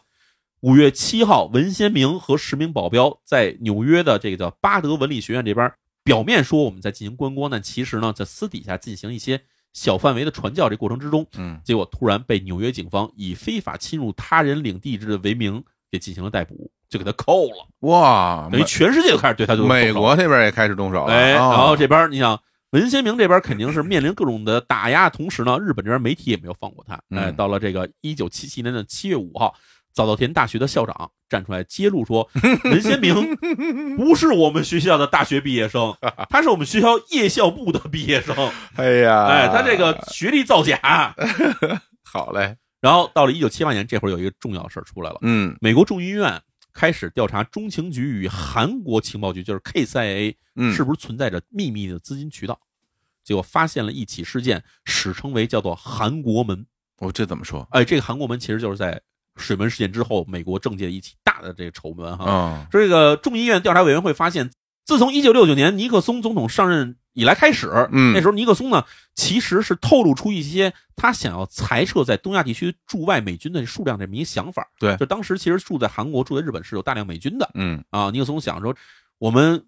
出了大量钱养这些军队，给这两个国家保持国防，然后同时反正还得考虑这两个国家的外交关系等等之类的。反正尼克松想的是，我们为了降低冷战的压力，为了让这个东亚地区的这个火药味儿没这么浓，嗯，干脆撤回点人来得了，想裁军，他当时这么想的。嗯但是当时韩国害怕，嗯，为什么？日本这边还好说，嗯因为毕竟还有敌新队那边巡航保护是。韩国觉得美军要撤了的话，嗯，那我们可能 没两天，人家就把我们首尔又打下来了。那可不那么近，对，所以韩国当时想说，我们一定要阻止尼克松，不能让他撤军啊。嗯于是韩国的这个 KCIA，韩国中情局哈，通过在美国设立的诸多的这种基金会的渠道，将大量的资金输送到了美国，而且用这些钱对美国众议院和参议院的多名议员进行了收买，嗯，以此换得他们在裁撤驻韩美军的议案上投反对票。明白，嗯哎，而这些输送资金的这些基金渠道哈，通过这个众议院的调查委员会发现，所有渠道都跟统一教会有关系。那可不嘛，所以呢，在这事件之后，美国国会就开始对统一教会的进行了深入调查，而且最终做出了一个结论，认为教主文先明在美国所设立的诸多宗教及周边组织，意图在于渗透美国政界嗯，并且暗中实施对美国政局进行影响。是，所以这其实是牵扯到了是不是要颠覆美国政权的行为了。嗯但是这事情呢，只是一调查委员会的结论，并没有进行任何的这种实质性的处罚。而同时，统一教会美国分会呢出面否认了众议院的这个调查内容嗯，而且还提出对国会调查委员会进行名誉损害的赔偿诉讼。又来诉讼吧啊，，两边吵起来 了，哎哎，吵起来了。干起来了，啊，哎，就这样呢，其实说实在话，结果就是两边都互相撤军，是，就是没打起来。但是嗯呢，全世界范围之内对于这个统一教会打压并没有停止。嗯到了一九八一年的时候，英国跟日本都分别宣布禁止教主文先明入境。到了一九八二年四月份的时候，欧共体那时候还不叫欧盟呢，叫对，欧共体欧啊呢文。体，嗯欧共体开始研究如何限制统一教会在欧洲范围内的所有活动。哦，哇哎那时候都已经渗透到欧洲去了，所以在这样连续打压之下呢，哎，咱们要嗯说文先明这个人啊，还是有点倔脾气的。嗯哎，没有放弃，而是呢，转而进行了我们非常常见的一种操作，嗯，叫什么呢？就是改名换姓。嘿，哎嗯，改个名字。从一九八二年九月份开始，文先明就主动退出了一线舞台。原嗯先自己是站出来当什么教主嘛啊，教主、呃嗯救世主，对呃地上万民的神，他这么着出来。他现在退出了一线舞台，而是把自己的媳妇儿韩鹤子推上了前台，让他啊，到前面站上去了。嗯他首先呢就把这个遍布全球一共一百二十七个国家和地区的这种各种教会哈，嗯你想啊这时候已经分布非常广泛了，让这些教会呢一起把这个统一教会的名牌给摘了下来，嗯，同时把这些教会在各个国家进行了不同风格的装修，然然后还换上了各式各样的招牌，比如说心灵理疗会、幸福咨询中心、嗯，健康生活会馆啊，全换成这种名字。哇，，哎，这招挺阴的，那么多马甲啊，装修换了，牌子也换了，所以很多当地人不知道怎么回事，以为这家就是搬走了以后换了一新的新的人进来。对。对对对对，啊但是他进行的活动其实还是以前的进去以后，一方面传道，嗯，但是不是以传道为主了，是以什么为主呢？卖保健食品、嗯，卖红参营养液、卖养生杯、卖养生壶，这这还主要卖东西，嗯改传销了，你看改，传销了。嗯而且呢，在这些原先教会的这些场地里面，一律不许出现统一教会的名嗯字，也不许出现它的宣传材料，更不许出现统一教会的 logo，藏到所以后头就是去了，全藏到后面去了，嗯就是改成一卖货的点儿了。嗯然后到了一九八二年十月份，哎，这时候啊他还得给自己媳妇儿做事啊。于是呢，他安排了韩国的这个女性杂志，叫做《女院》啊，嗯这么一个女性杂志，相当于咱这边看起来什么什么芭莎时尚那种感觉的东哎西。哦，哎时尚杂志啊，哎，时尚杂志，哦，哎，刊发了一篇对于他夫人韩鹤子的专访，嗯叫做《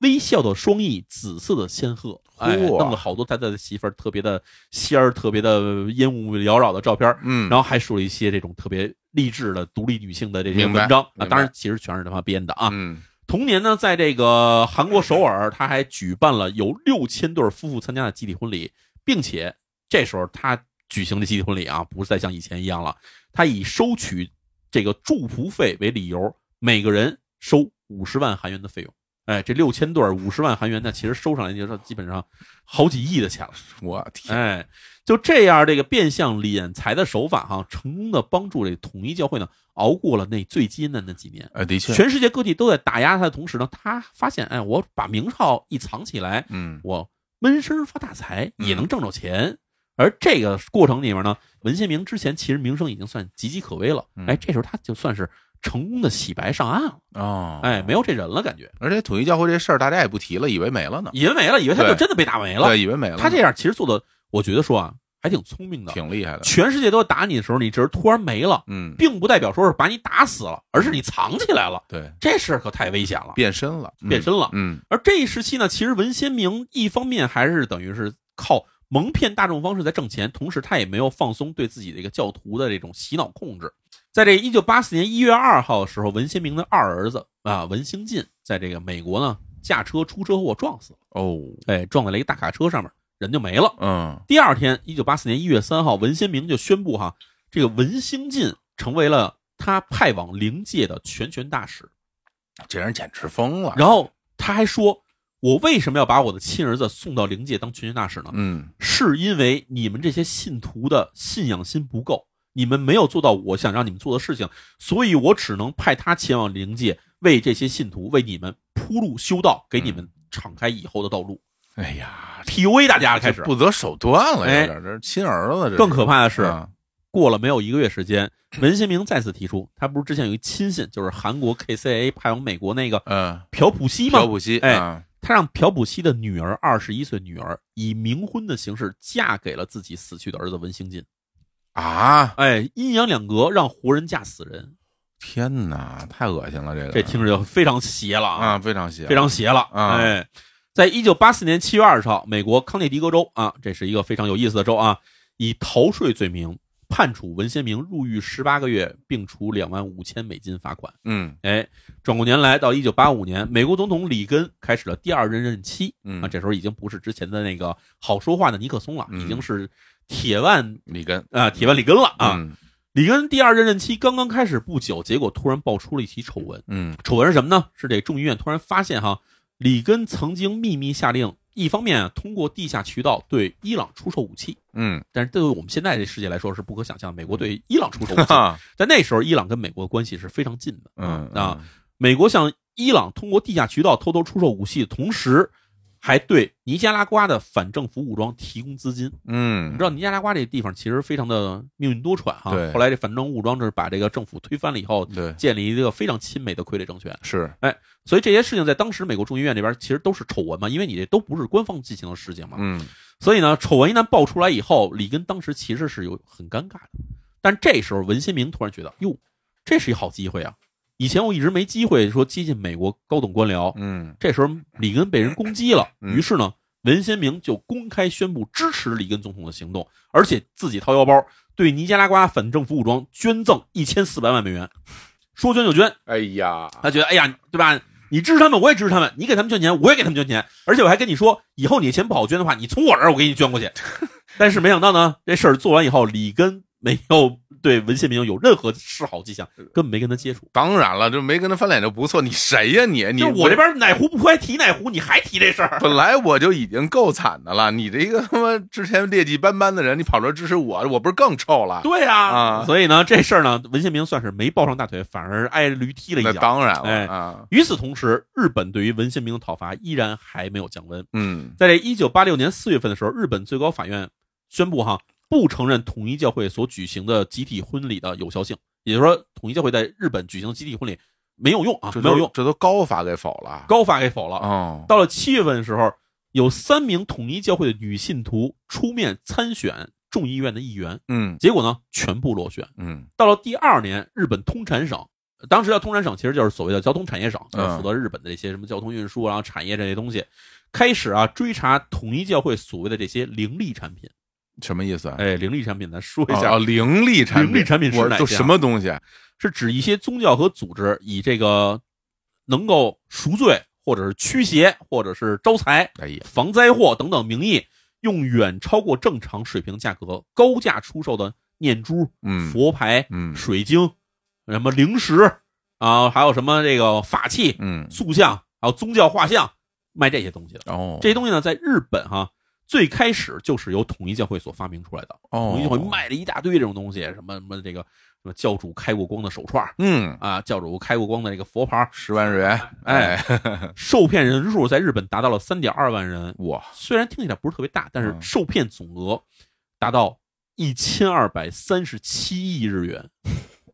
这基本上赶上好几个小国的全年的这国内生产总值了。太多了，呃，在一九八六年的时候，日本媒体对此大家报道之后啊，日本媒体说，哎，这种灵力产品全是骗人的，不要信，什么开光、什么教主保佑，全是假的。嗯然后呢灵力产品的贩卖呢，在日本甚至全亚洲呢，都出现了大量的模仿。嗯，啊、很多地方都开始哎纷纷模仿。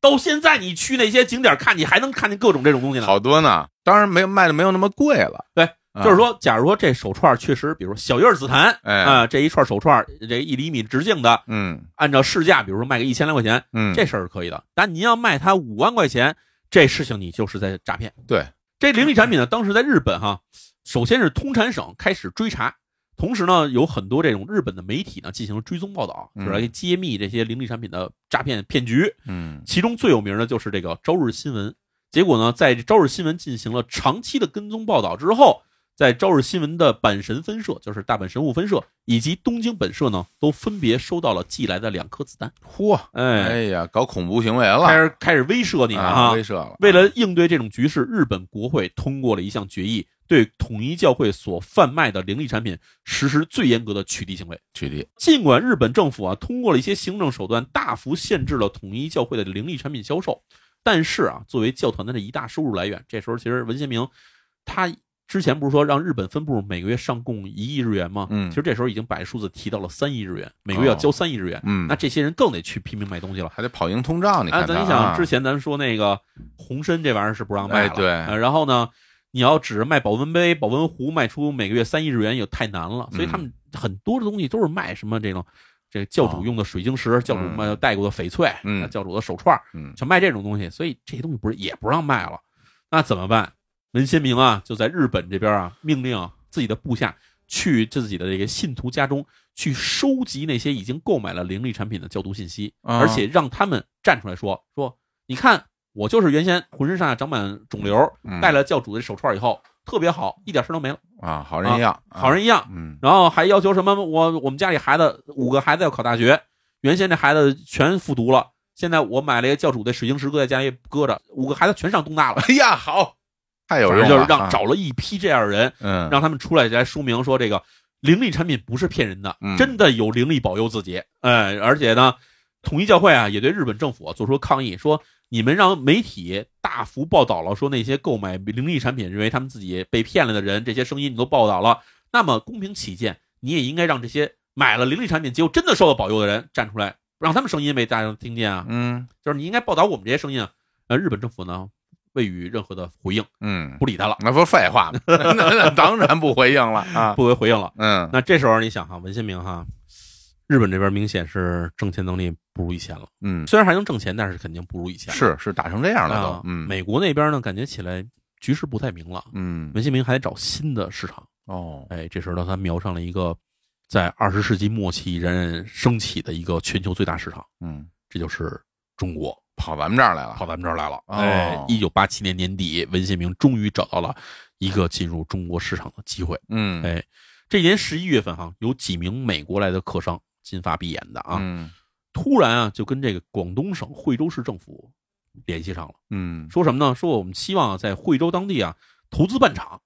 这个咱得说一下惠州，那惠州我相信好多朋友都可能没去过哈、哎呃活动去过吗？我去过惠州，什么印象？哎呀，遍地是工厂 别介啊这是现在的样子。啊，对，咱得先说一下嗯惠州呢，咱不算咱海边上那海丰陆丰那一块儿，嗯其实惠州大部分其实是在嗯丘陵里的，海丰陆丰没没去过，啊 就是它这个城市呢，也离这个所谓的珠江三角洲这个地区哈，什么嗯广州、佛山、深圳是这地方稍微远一点，对，它是有点靠内陆的位置上的。嗯这地方哈，其实啊，以前是一直觉得啊，我们这虽然改革开放了，广东如此的对吧发达，但是惠州一直没占到什么好的机会。啊，那时候是八几年，哎，嗯八嗯几年，而且呢，交通也不发达，对因为那时候还没有什么那种高速公路修好，什么都没有，嗯对，所以来这儿投资的外商不多。嗯结果呢，这时候一听说有美国的外商来这儿想开厂的，当地政府就很重视，马上就接见了这几名美国客商。这美国客商当面一说，说我们啊准备建一家这个汽车生产企业啊，哇，准备中国造汽车。这是大项目，哎，然后那你投多少钱啊？嗯，投资啊不算很多，投个十亿美元。这十亿美元在当时中国是一根本没听说过没的数字，听说过这多少钱啊？就是这在中国外商投资投个一亿都算是天数了。这个好，十亿美元没见过这事儿。嗯然后说你要生产多少汽车，你要投这么多钱？嗯说我们计划是年产三十万辆汽车。嗯，当时这广东惠州 政府的人嗯一合计，当时中国全年汽车产量多少？嗯当时中国已经建立了大众合资厂了，嗯全年生产三万辆汽车。嗯，那你这一来，这儿一下全年一年三十万辆汽车，那嗯就是中国百分之九十多的产量全在惠州这儿了。太可怕了。当时政府的人就吓傻了，我跟你说这三十万辆汽车你往哪儿卖？你在中国政府这边有批文吗？因嗯为那时候卖汽车是要有这个流通批文的嘛。对，他说你放心，我们这车全部出口海外，就在这儿生产，在这儿组装，然后直接运走。嗯，然后这政府一听，那这事儿太好了，嗯，对吧？我们这儿又能挣笔外资，嗯，同时呢，我们这边还能解决大量就业。对啊，那我们这惠州可以说马上成为第二个深圳了，飞起了，直接起飞嘛。嗯，惠州政府啊，当时立刻安排这帮客商啊，开始你去看去吧，选址吧，啊，看哪儿哪儿合适，你们就挑哪儿。嗯就这玩意儿转半天，就挑上了惠州底下一个叫做这个淡水镇，嗯挑了一块二十平方公里的土地，就这人说我们就在这儿建厂了。于是，在这一九八七年的十二月啊，这个美国客商们所属的这公司叫什么呢？叫做熊猫汽车有限公司，嗯，就来这个惠州市政府这边直接签订了投资意向书。然后过了半年时间，一九八八年六月份，嗯美国熊猫汽车有限公司与惠州市政府正式签约，而且呢，还把第一批款项二点五亿美元直接打过来了，哎，真金白银过来了。我天儿啊，惠州政府这边收到钱以后，肯定马上开工吧。嗯于是呢，淡水镇这边这个熊猫汽车城啊，就破土动工。嗯，广东当地媒体啊，马上就给这个项目起了一个外号，叫做“东方底特律”。嗯啊底特律不哎号称汽汽车城城嘛哎啊，汽车城，东方底特律，嗯而且惠州政府呢也不是很大意，也很谨慎哈。嗯他们还为了考察这个美方这个这家企业的实力呢，组建了一个赴美考察团，去了嗯美国看了一圈儿啊，啊觉得啊这些企业确实还不错，啊，哎，确实有生产能力。美国熊猫汽车，哎，美国啊熊猫汽车，当然我们现在真没听说过美国熊猫汽车。而而且惠州政府派去这帮人呢，我也觉得可能对美国的了解不是很嗯深那，可不，所以可能这帮人是被这帮美国客商哈嗯拉去了某个厂子看了一圈儿等等之类。嗯所以呢，惠州政府这边等于是加紧催这样工程完工，赶快交付。然后那边还催着说，这美国那边我们这个厂房也好了，你边那个流水线是不是开始往这边运了？两边就开始勾这事儿了吗？嗯到了一九八九年十月份的时候，新厂房基建工程马上结束，准备封顶了。这时候啊，惠州政府发现这熊猫集团组装线到现在还没装船发运呢，嗯说这赶不上了。从美国这船开过来，少说你得一个月时间。嗯到我们这边还得陆路运输，在这边装卸，那你赶不上。你开始你说年产三十万辆，这开工你你赶不上这个时间了呀。嗯于是这个惠州当地啊，就是直接联系了美国熊猫集团。这美国熊猫集团呢，也给出了一个让这个惠州政府想象不到的答复。嗯他说啊，说我们最初立项的时候，对这国际市场啊需求估计过高了。我们说每年产三十万辆汽车全部出口，现在看卖不出去。嗯所以我们想啊，说能不能把这里面的十万辆汽车的这个销售指标啊，转到中国国内，嗯，卖在国内这边行不行？但是这个惠州政府说这个不行，为什么不行呢？说第一，你这立项的时候是出口项目，哦对，出口项目不能转成内销。嗯你要在中国国内卖汽车呢，你必须得首先得通过什么呢？通过这个发改委嗯批准你在国内卖汽车，同时你还通过什么工业部啊等等这些地方的批文，你这东西才能在中国进行销售。不对然的话，你这边生产东西是不能在中国卖的。你要是说现在跟我说说把这十万辆汽车在中国这边卖的话，我们等于帮着你去绕过了国家重重审批，去帮你走了这捷径，这事儿是我们担不了的责任的。所以你必须三十万辆汽车，嗯假如你卖不掉，你可以在这边减产，嗯，你把你这三十万辆汽车呢减到二十万辆汽车，但是你还是要往国外卖。明白，结果呢，熊猫汽车这边说啊，不行，我们得让一部分资金啊迅速回笼，嗯不然的话，我们减产以后啊，投资的资金啊收不回来。所以两边呢，等于是在这事儿上就僵住了。嗯僵住了，从这个一九八九年十月一直拖到了什么时候呢？一直拖到了一九九一年。哇，哎，两边是停手了，但是民间没停手。嗯，为什么呢？因为民间早就听说了这个东方底堆绿野哨了。哎，哎，结果呢，还一听说十亿美金投资，有大量的民间游资就全涌入惠州了。嗯，到这儿第一件事儿，先炒房地产，哎，直接把当地当地那时候房价好像不到两百块钱人民币一平米我啊，估计啊推到了什么地步呢？推到了一万多一平米。啊，这个数字直到了二零零八年左右时候都没回来。我的天哪！ 哎，推到了这天价之后，你还想这个淡水镇这边原先其实有一小镇子没有多少嗯人口，嗯嗯，哦但是你想你说要造一个三十万辆汽车年产的这么一企业，肯定有大量招工啊。于是好多等待招工的这个流动人口一下呜全进了这个这镇子上了，嗯房子是肯定不够住的。那这帮人可以搭窝棚，嗯，但是你同时还得想，这帮人来了以后，他得解决吃吧，对，还得解决消费，衣食住行啊衣，食住行全得解决。那对，当地政府这时候就僵住了。嗯，这边咱涌入得有小二十万的流民，我这些人咱们怎么办？咱们是给他们安置房吗？盖完安置房，你还得给他盖银行、盖医院。咱们现在没有这钱盖这东西。咱们要是从咱政府这预算拿出钱来，就是盖这些基础设施建设的话，嗯那最后这项目要黄了，这些人留不住，咱盖东西不就全白盖了吗？是啊，这时候政府就很犯难，然后也没办法，于是惠州市当地政府呢就把这事情上报中央了。啊，你早该，上报之后啊，结果啊，中央在这个一九九一年做出批示啊，嗯说这个惠州这边这个熊猫汽车城这个项目呢，立刻下马停止，嗯不干了。嗯他们不给钱，咱们就不干。嗯哎，结果呢，在一九九一年年中的时候呢，惠州市淡水镇那个熊猫汽车城呢项目就彻底宣告结束了，嗯啊、终止了。在当地呢，留下了大量的这个临建房跟烂尾楼，嗯，没人住了吗？你这没、是啊没项目，是啊谁家趴着待着呀？对，这是咱也说，那这感觉起来就是惠州市政府等于是被这个美国熊猫集团给玩了呀。对啊，哎，然后再说一下美国熊猫集团。美国熊猫集团其实就是统一教会在这件事情发生之前几个月之前刚刚注册的一个皮包公司。听得出来，就？这这一个美国公司怎么可能叫熊猫集团 呢就是啊，就为了让呃显得亲啊，显到中国来显得亲，啊然后那帮金发碧眼老外也都是统一教会请的老外，嗯雇他的他不能让韩国人来，韩国人来中国人一看就明白怎么回事了。所以呢，这事情啊，可以说是当时在这个广东省啊引起了一个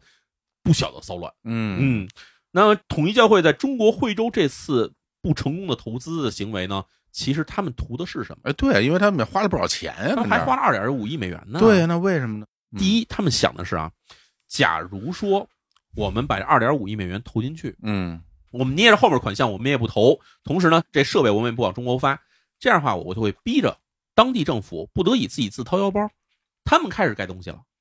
他们一旦开始盖，那么我们再一点一点把这资金投进去，嗯这样的话，到时候我们假如说宣布我们不干了撤资了，地方政府肯定不愿意让这项目黄，是啊他，得反过来求我们。嗯求我们的话，那到那时候我们的很多条件好谈了，嗯，比如把这些汽车卖给中国呀，或者怎么怎么样。明白啊，这个是当时统一教会，包括文新明在内的，其实他自己的这种想法。如意算盘，哎，哎，假如说这条路走不通，那文新明觉得自己也不亏，为什么呢？他可以通过这方式呢，开始跟中国的地方政府打交道，啊可以，帮他建立初步的地方上的关系。嗯文新明毕竟还是想说，我要把这个自己的爪牙伸向中国，要在嗯中国挣钱，要在中国人民也去买我的这个红参营养液，哎呀，哎，嗯买这个什么什么零零食呃，对，哎哎买我这个这个手串儿手串儿啊，啊，啊买对，所以 他想的是这些东西，他想说别的不成，反正我先花个敲门砖，嗯对吧？投石问路，我先看这这水有多深啊，看得出来他真是有钱啊，哎，而且呢。他这次跟中国政府的接触之后，他明白说，要是想真的打开中国市场，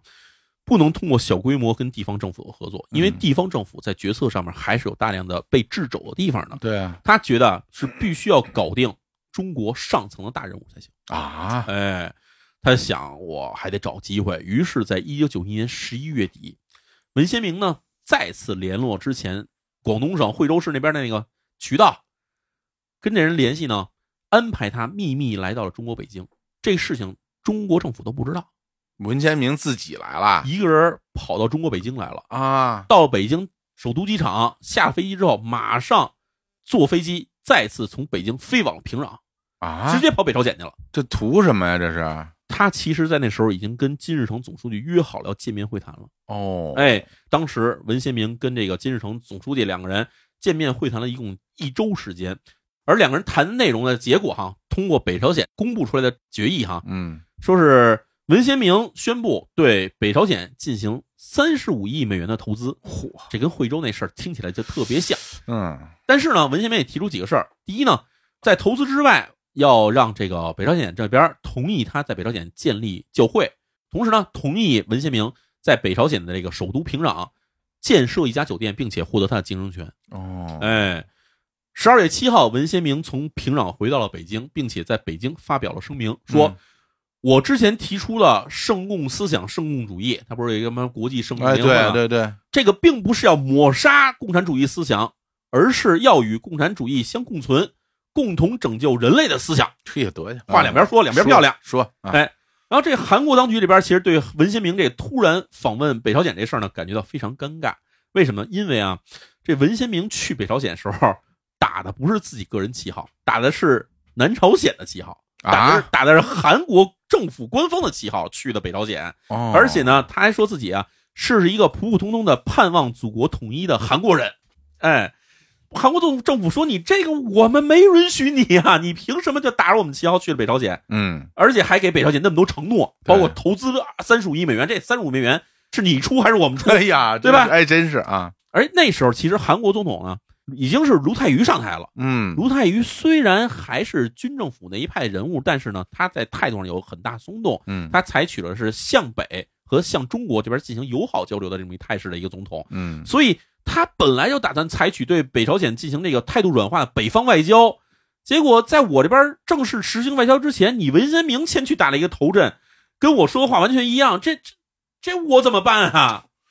对吧？这这就很尴尬的。胆胆子太大了，他，啊，哎，当然之后呢，统一教会确实在北朝鲜这边，在平壤哈开办了一家叫做普通江宾馆的这么一个涉外酒店。哦，大家现在要是去平壤玩，还是能看到这个普通江宾馆，而且你要知道，这普通江宾馆还是在被统一教会所运营的。哇，哎，而且呢，之后统一教会呢还在北朝鲜参股建设了一个叫做和平汽车集团，也是投资十亿美元，在北朝鲜号称生产汽车，然后出口，反正就是也是这么一套说辞啊。好家伙，哎，在这事儿在中国惠州没办成，但是在北朝鲜办成了。嗯，哎，而与此同时呢，日本政坛这时候其实也发生变化。咱之前说，其实日本政坛的动向对文先明来说是非常的不利。但是这时候哈，这个日本政坛发生了一个转折，哦，在一九八八年，有一起被称为叫做里库鲁特事件爆发了。什么事件？呃，里库鲁特事件是什么呢？日本有一个公司叫里库鲁特，嗯，现在还存在呢。哦，啊，主要在中国还有业务，它是做这什么这猎头业务，然后同在日本还进行了很多投资业务。哦，啊，它是一上市公司。在一九八八年的时候，爆出了一件事情是什么呢？就是李库鲁特这公司哈，它上市之前突击将一批原始股送给了日本自民党的多名要员，哦，然后过了没有几个月，马上公司上市，自民党的这些收到了股票这些人呢，嗯直接套现获利，嗯，属于贿赂了，这个，哎，赚了多少钱？赚了六亿日元， 哇，嗯相当大一笔钱啊！消息爆出的时候，导致了日本当时的时任首相竹下登直接辞职，嗯而前任首相中曾根康弘嗯，也受到牵连，以及包括了一批人，比如说自民党的干事长安倍晋太郎，嗯，这人不用说，大家知道是谁，安倍晋三他爸，是嗯他爸，哎，然后还有安倍派的领袖森西朗、嗯，大藏大臣宫泽喜一等人呢，纷纷谢罪辞职，嗯导致日本自民党的声誉在这群众之间啊一落千丈，形成了大量的这种所谓的政治声誉上的空洞。嗯这样呢，就让很多日本的政坛原先并不是很有地位的一些小政客呢，开始有机会可以上浮了，直接致使日本政坛出现了一个大混战局面。嗯，是，这个局面出现以后，文先明当然不会放过这一绝好机会啊！一看，哟，有机可乘，于是借着他此前在日本商界布局，因为咱之前说在日本政界他的关系都被洗干净差不多了，但是呢，日本商界他还留了很多渠道。于是文先明呢，通过统一教会以这种所谓叫政治现金方式，资助了大量的年轻的议员。嗯哎，政治现金这词大家可能听着不熟，嗯这东西什么意思呢？就是我们知道，其实，在很多国家都是存在着所谓叫做这种投票选举议员的制度的是，啊，包括投票选举总统也是这样啊。但是你假如说火总，现在你要去日本参选议员，嗯但是以你的这个家底儿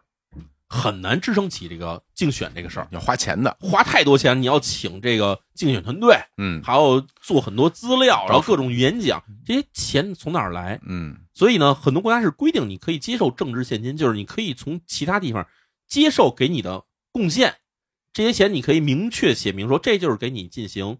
选举工作 cover 你的成本的。对啊，这些钱呢叫做政治现金，嗯但是这个钱呢，首先有几个规定哈，第一，必须只能用作选举；嗯第二，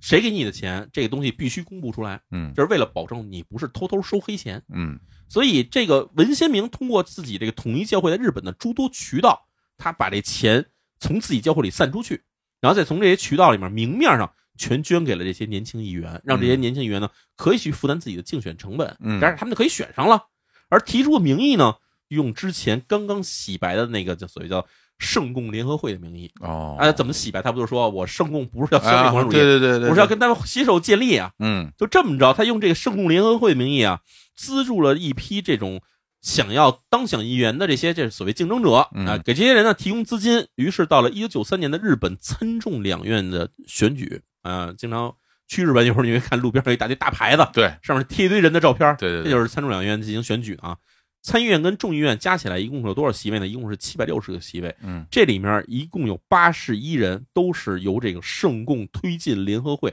推上来的这种议员。这这比例是不是有点太高了？百分 之十，超过百分之太十。多了，但嗯是这数字并不是到此为止了。啊，到了一九九四年，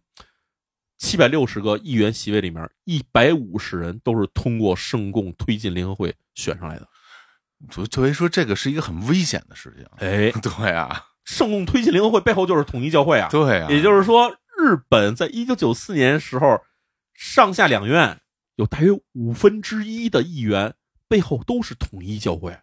非常可怕了，而且是一个有这么一个韩国人，而你想，这些议员他们可能所属党派是不同的，啊他可能不是全是自民党的，嗯，什么党都有，社会党、公民党可能都有，但是呢，他们无一例外都拿了统一教会的钱，哎呀，嗯而且呢，这些新选上来的议员，他们没当议员之前，那统一教会对他们来说是他们的保护伞，但是他们一旦选上来以后，他们就变成了统一教会的保护伞。对，尽管说这个文先明不像他之前似的跟日本什么首相这些人打的关系那么近，但是这时候他已经掌握了日本五分之一的国会，那他这就是一隐形的国王了，在相当程度上可以影响日本国会决议了。对，哪个东西他想推进，哪个东西他想否决，他都可以插手了，而且你说这时候他改变了一个策略，嗯原来他找那种权力大的人，找头儿。找一两个，对现在他呃广撒撒网网， 对，到处开花，而且日本那个参众两院议员那个选举是很频繁的，嗯两年四年就换一届。嗯他现在投下的这些人里面，有一些人是没选上的，嗯那可能在下一届他还可以再参选。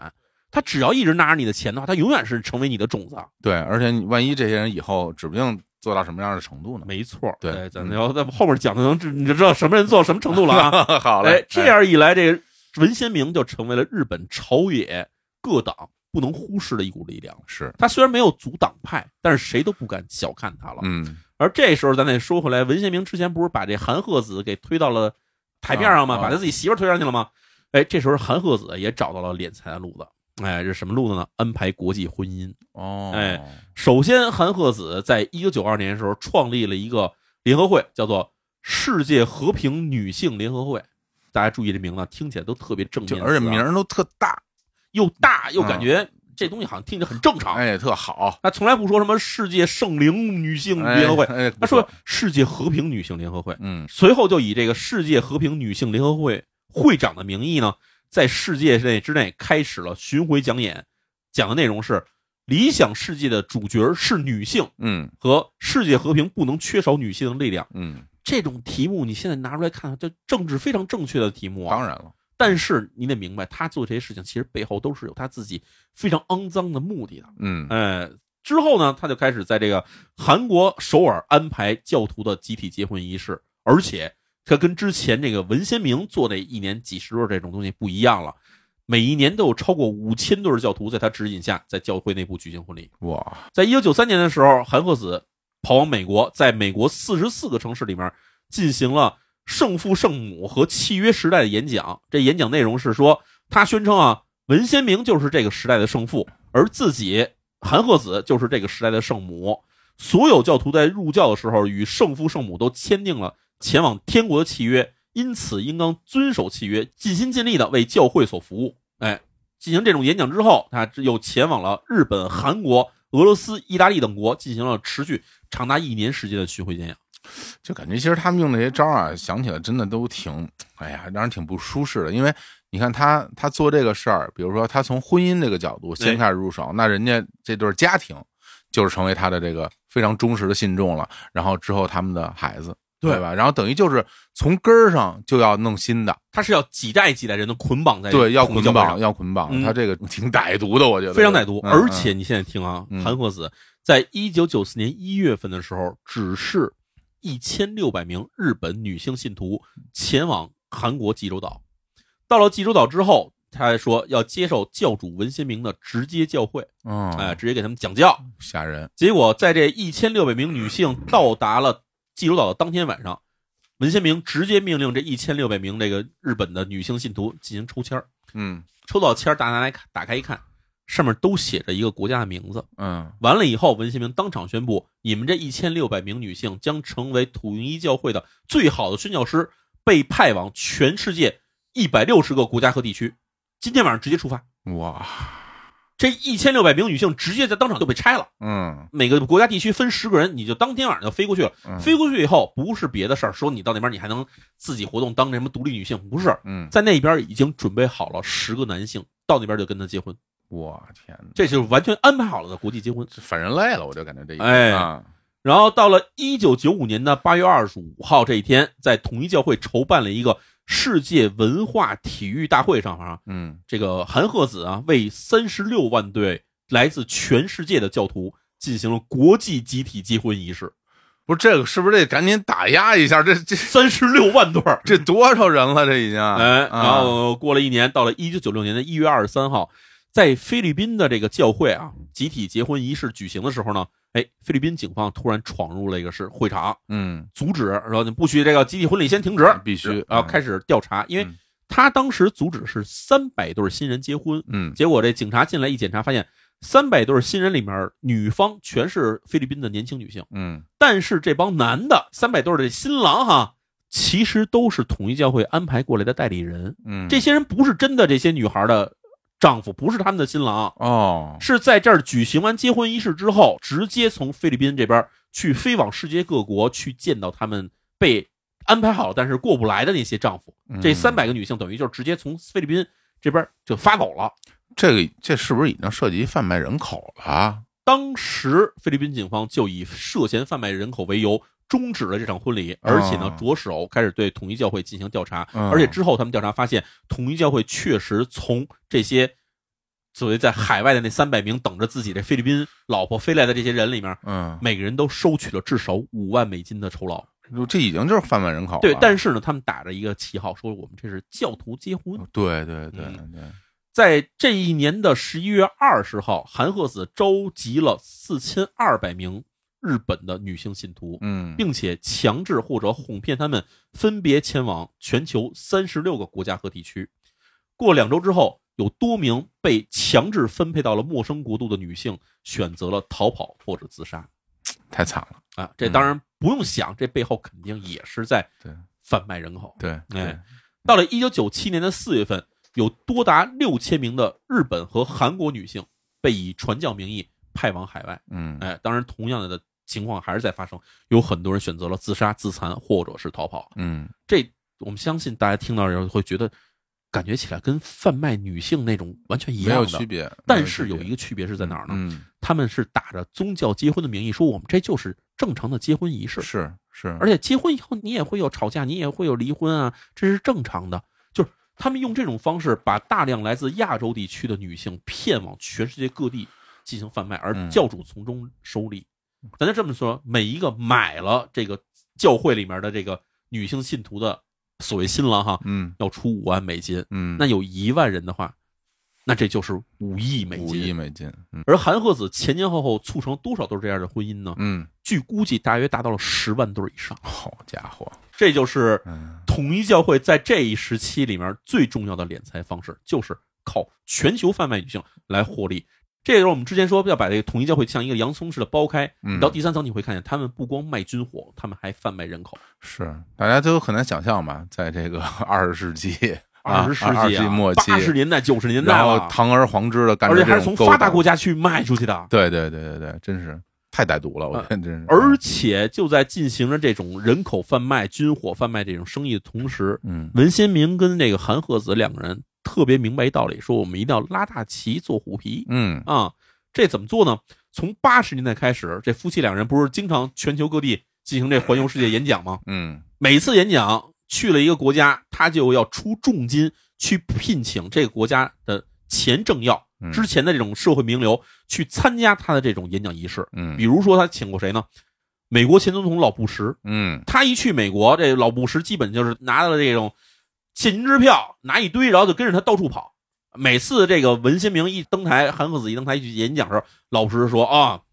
这个人好啊，这个人是个好人啊，嗯圣人啊。还有谁？还有安倍晋三的他爸嗯安倍晋太郎，嗯，还有前苏联领导人戈尔巴乔夫，好家伙，以及在韩国非常有盛誉的总统金大中，都曾经为文先明站过台。金大中也给他站台，哎金大中还给过站过台。好，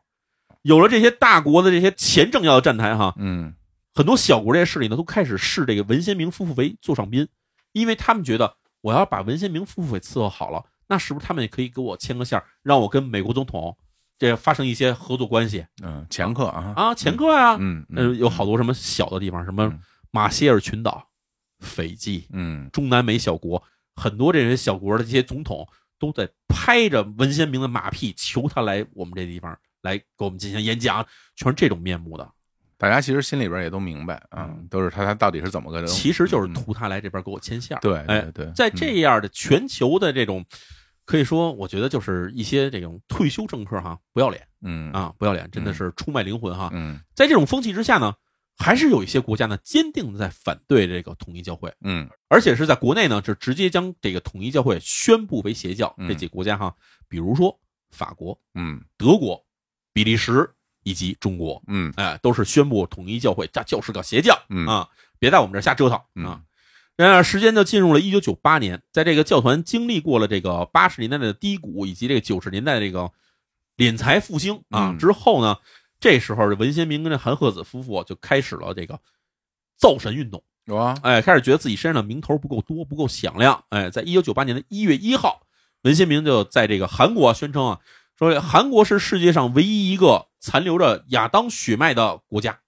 啊。这人类最开始的始祖亚当的血脉在韩国，嗯而其他国家都是夏娃国家啊。嗯所以呢，你们这些夏娃国家必须通过跟亚当国家的男性结合，才能获得最终的拯救。疯了嗯啊，然后到了一九九九年的三月二十一号，嗯文先明呢在这个教团内部宣称啊，导致人类堕落肮脏的这个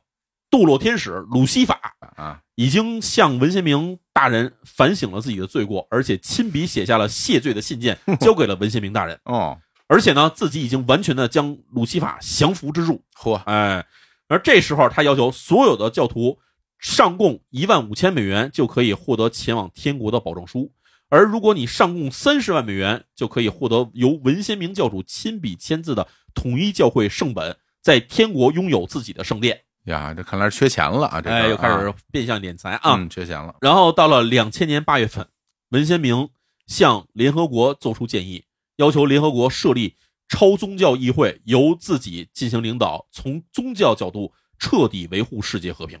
呃，这联合国这不能同意吧？这个联合国好像根本没理他。那可不嘛，这哎呀，然后，二零零一年年初的时候，文先明提出了一个口号，说在解放的天地里面，子女应当和父母同心同德，将来自圣父圣母的真爱大爱视为绝对、唯一、永远不变的主体来贯彻完成。嗯以此呢，他要求全体信徒从这一天开始，将自己的收入的百分之三十都拿来捐献给统一教会要改三十了啊，从百分之十提到百分之三十了啊啊，他特别喜欢百分之三十这数。好家伙，收重税啊！嗯到了二零零一年的一月十三号，啊、文先明在韩国呢举行了众神王权继位仪式，嗯，宣称自己是众神之神、诸王之王，我天啊，是所有神上的神王，啊，宣布成立天宙和平统一国，并哎且呀宣布这一年，也就是二零零一年，为天一国元年我宇宙王了，啊、宇宙之王。哎，在二零零一年的十二月二十五号，文先明宣布他已经获得了基督耶稣、孔子、佛陀、穆罕默德的全体承认，将成为全人类的救世主。所有各宗各派、各种宗教的教徒都应当侍奉圣父文先明。牛，哎、好，就是你是基督徒，你也应该信我厉；害佛教徒也信我好啊、释迦牟尼你也信我啊、哎呀，反正就这样。也不知道有没有胆量跑到那个梵蒂冈来发表一段演讲啊，哎，文先明在这时候确实给大量在欧洲的这个嗯天主教的神父嗯进行了祝福和洗礼。啊，啊，当然有一些主神父呢，后来被梵蒂冈给开除了。你也必须的 啊啊啊，而且呢，文先明说啊，只有你们全体教徒都侍奉我圣父文先明和圣母韩鹤子，我们才能一起建立众神的永久和平统一的国家。嗯，到这个程度，没有人什么管管吗？就是这这这人都这样了，呃但是他还在继续恶化哈。啊哎到了呀二零零三年年初的时候呢，啊，文先明干了一个非常大的事儿啊、文先明啊，建立了一个叫做和平统一联合国的组织，自任和平统一联合国总秘书长。嗯，就是是既然联合国不理我，那我再建一个联合国。好，哎，嗯，就这样呢，这联合国 不是文先明夫妇哈，就做这些事情呢，可以说直到二零一二年文先明彻底蹬腿嗝屁之前哈，嗯，每年都在不断的重复着嗯。但是你想哈，这个人他在二两千年的时候已经八十岁了，啊，这八十岁一老头儿他出来说这些事情，他图了什么呢？就是啊，他图什么呢？嗯他肯定知道自己不可能永生。文先明这人，我相信不傻，就是，啊这人肯定不傻，他可不是说真的，啊那他不个是疯子，他不真信啊，他啊只让你们信啊，对他干这些事儿的，嗯，我相信哈，其实最重要的目的就是要加强对于教徒的洗脑。对，对他其实这是一过滤器。嗯，你不信我，那你听我这些疯话，你就不会进来。嗯，但是你要是信我，你听我这些疯话以后，你就觉得特别上头，特别来劲，啊是哎，觉得特别的，哎呀，特别特啊别信啊对了，特别棒，哎，信对了，你就是全宇宙的神。对越一天比一天牛啊，对啊，啊就是跟着跟着全能神，对吧？哎，嘿呀，好全全能人家 了，呃，反正意思就是你跟着一个全知全能的人，哎宇宇宙王，他变成了全宇宙的王，嗯那你至少能变成全宇宙的人就是啊，对吧？？这种感觉。嗯而且呢，根据日本跟美国的对于这个文先明的这个统一教会的这个调查哈，会发现哈，从两千年之后呢，这统一教会在各国家的这个新增教徒的数量啊急剧下降，哦这，可想而知，你有这种过滤器，就不会有那么多人信你了是啊。但是追随教主文先明的教徒们啊，几乎都是在八十年代、九十年代入教的老信徒，嗯所以尽管我们看起来觉得这个文先明跟那韩鹤子这一对儿简直疯了，嗯但是呢，他们确实在世界上越来越能呼风唤雨。嗯就是因为他们身边聚集起了大量对他们忠心耿耿的信徒，同时还有一些有着特殊目的的人在积极的靠近他们，哎而且想以他们作为依靠。嗯，哎，这时候我们要说啊，要讲回来咱们开始提到的一些著名的人名了哈。嗯咱们先说这个文先明在日本资助的那个叫做圣共推进联合会，不是养了好几百名国会议员吗？对， 哎，这是一最好的例子。而这里面其实还有一个人我们要提到，就是后来称为日本执政时间最长的首相，嗯，这个人是谁呢？安倍晋三。安倍晋三，嗯在提到这个国际圣物联合会的时候，我们要说以前说过的一个安信介，嗯对吧？安信介曾经参加过他那个反共组织，哎，这是很多外面的什么新闻通稿、营营销号都会提到说，这个安倍晋三跟这统一教会的之间关系就是由这个安信介开始的。但是在这里面，我们要给大家掰开揉碎，给大家讲一个特别详细的东西啊，嗯所以肯定不会像其他的号里面讲的一句话带过。就是哎，咱们先说安信介啊。安信介在一九七二年左右的时候，遭遇了这政坛滑铁卢，嗯等于就是自己支持的这个福田赳夫没被选上，政界的这个力量全部几乎丧失的时候，哎，福田赳夫败于这个田中角荣这个事件，在日本的政坛啊被称为叫做第一次角福战争，嗯田中角荣的角对福田赳夫的福，哦，第一次角福战争教。父战争啊，哎，这个时候福田赳夫虽然在这个选举首相这事情上败了下来，但是给福田赳夫担任秘书的人，我们知道日本政治家的秘书非常重要的一个人啊嗯。，这个秘书是谁呢？小泉纯一 郎，嚯，哎这，也是一个个很著名的人啊。啊，结果福田赳夫这一派败了，但是这一派政治势力并没有就这么的散了，嗯因为岸信介他原先带领的自己的一个派阀岸信介派。嗯嗯这一派呢，他淡出政坛之后，就直接交给了自己的接班人福田赳夫。嗯于是这一派呢，就被改名叫做福田派。福田派这个福田赳夫啊，他虽然没有选上日本首相，但是在一九七三年的时候呢，被田中小荣啊给选入了自己的内阁，让他嗯担任大藏大臣，就是财政部长。嗯结果过了几年，到了一九七六年，突然出了一件事儿，就是所谓洛克希德贿赂案。嗯哎，这个案件其实可以说是日本政坛上，不光日本政坛，包括德国、美国政坛都是一个很大的事件是啊。这个事件其实有机会再给大家讲吧。嗯简单来说，就是一个这个航空公司啊，对对对洛克希德嗯给很多人塞了黑钱塞钱啊，让他们从政府采购自己公司的飞机，对就这么一个事儿。买飞机的事儿哎，对，结果这个事情在日本爆发的时候呢，受到牵连的主要人物全是来自田中角荣的手下势力，嗯因为田中角荣自己包括手底下人全收了洛克希德公司的钱。这样，田中角荣势力遭到了空前打击之后，直接田中角荣不就退出政坛吗？是一下出现了一个很大的权力真空，突然让这个福田赳夫得到了机会，然后福田赳夫以极其微弱的优势，在一九七六年胜利的赢得了日本首相的席位。嗯哎，拿到了日本首相地位。但是田中角荣这一派呢，只能说是暂避锋芒。嗯田中角荣不能出面，但是这些人还存在，而且还继续准备跟这个福田赳夫继续对抗。嗯于是，在一九七八年首相换任选举的时候呢，田中赳夫这一派觉得我们是不是又可以当选了？嗯因为反正田中角荣已经下台了，田中角荣这会儿已经是要被调查，可能要被判刑的人了。是啊，这时候我们没有竞争对手了。结果没想到啊，这时候有一个没什么名气，突然站出来想要竞争这个首相席位的一个人，叫做大平正方。嗯这个人啊，跟谁都不亲近，没有什么背景，哦但是田中角荣这一派人呢，觉得我们再怎么着也不能支持福田赳夫，于是把所有票全投给了大平正方。嗯结果大平正方直接翻案，就一九七八年上台当了日本首相了。 他当了四年，到了一九八二年的时候，日本再次首相换任。这时候，自民党又站出来几个候选人，嗯一个人呢是这个福田赳夫这一派支持的人，叫做安倍晋太郎，嗯哎、安倍晋三他爸。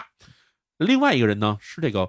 同样没有任何派阀、没有任何属性的一个叫做中曾根康弘的人还。啊有中曾康弘哎嗯结果没想到，这个没有派阀的中村康弘爆出一个大冷门，以压倒性的优势干翻了这个安倍晋 太郎，直接拿下了日本首相位子。也是这得票率当时惨到什么程度？说安倍晋太郎得票率可能不足百分之十。哎呀然后当时给安倍晋太郎担任秘书的人嗯是小泉纯一郎。啊小泉纯一郎因为这次拜任的时候，直接大骂安倍晋太郎，嗯说你这个 废物。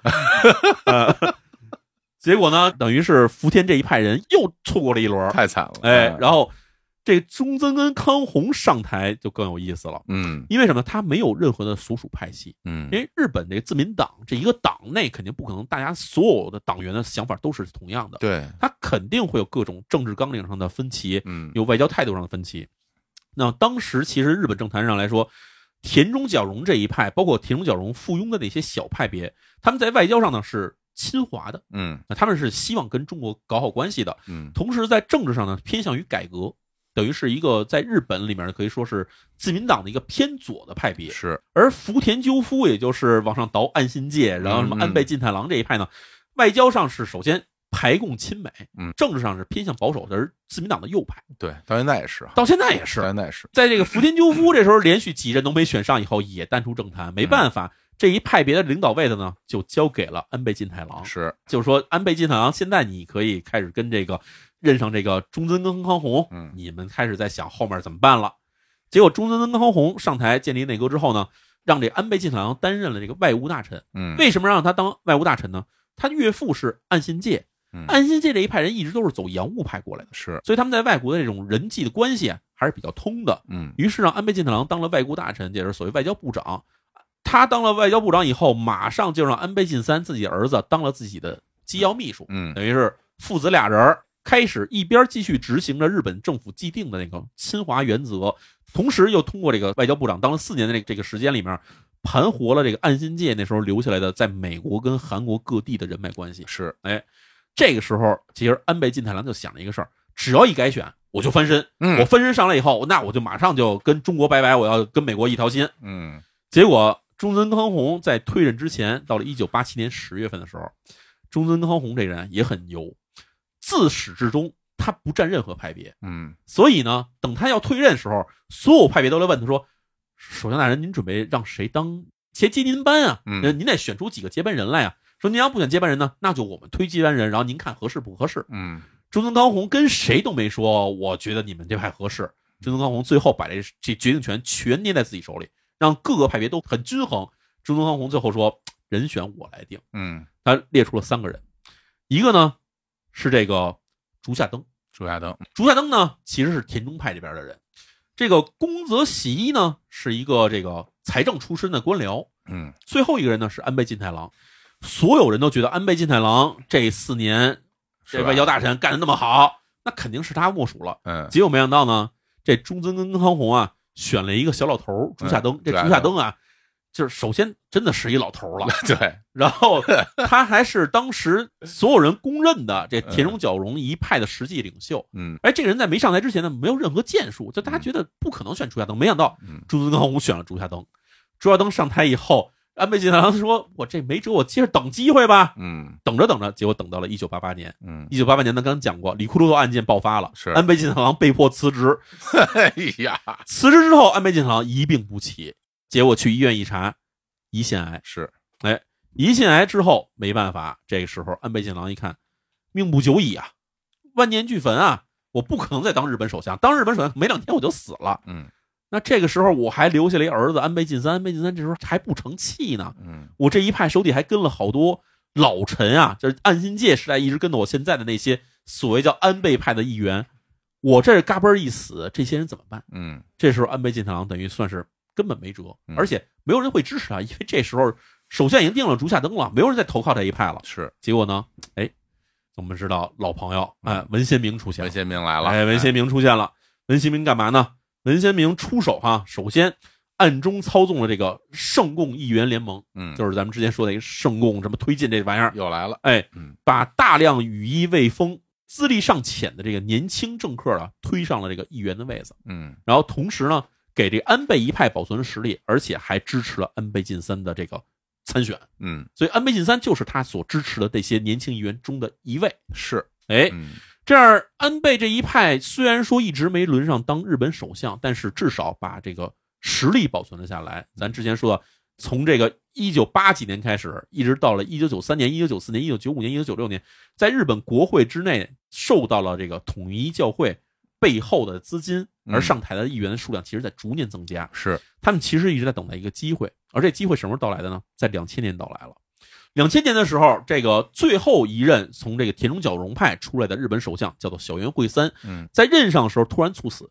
啊、这个我当时还有记忆呢，我当时看那个新闻，直接小渊惠三突然死了哦，啊、这事儿当时我还有记忆。他死了之后，那当时日本政坛就乱了，说谁能接手？嗯而这时候上台接任的人呢，是这个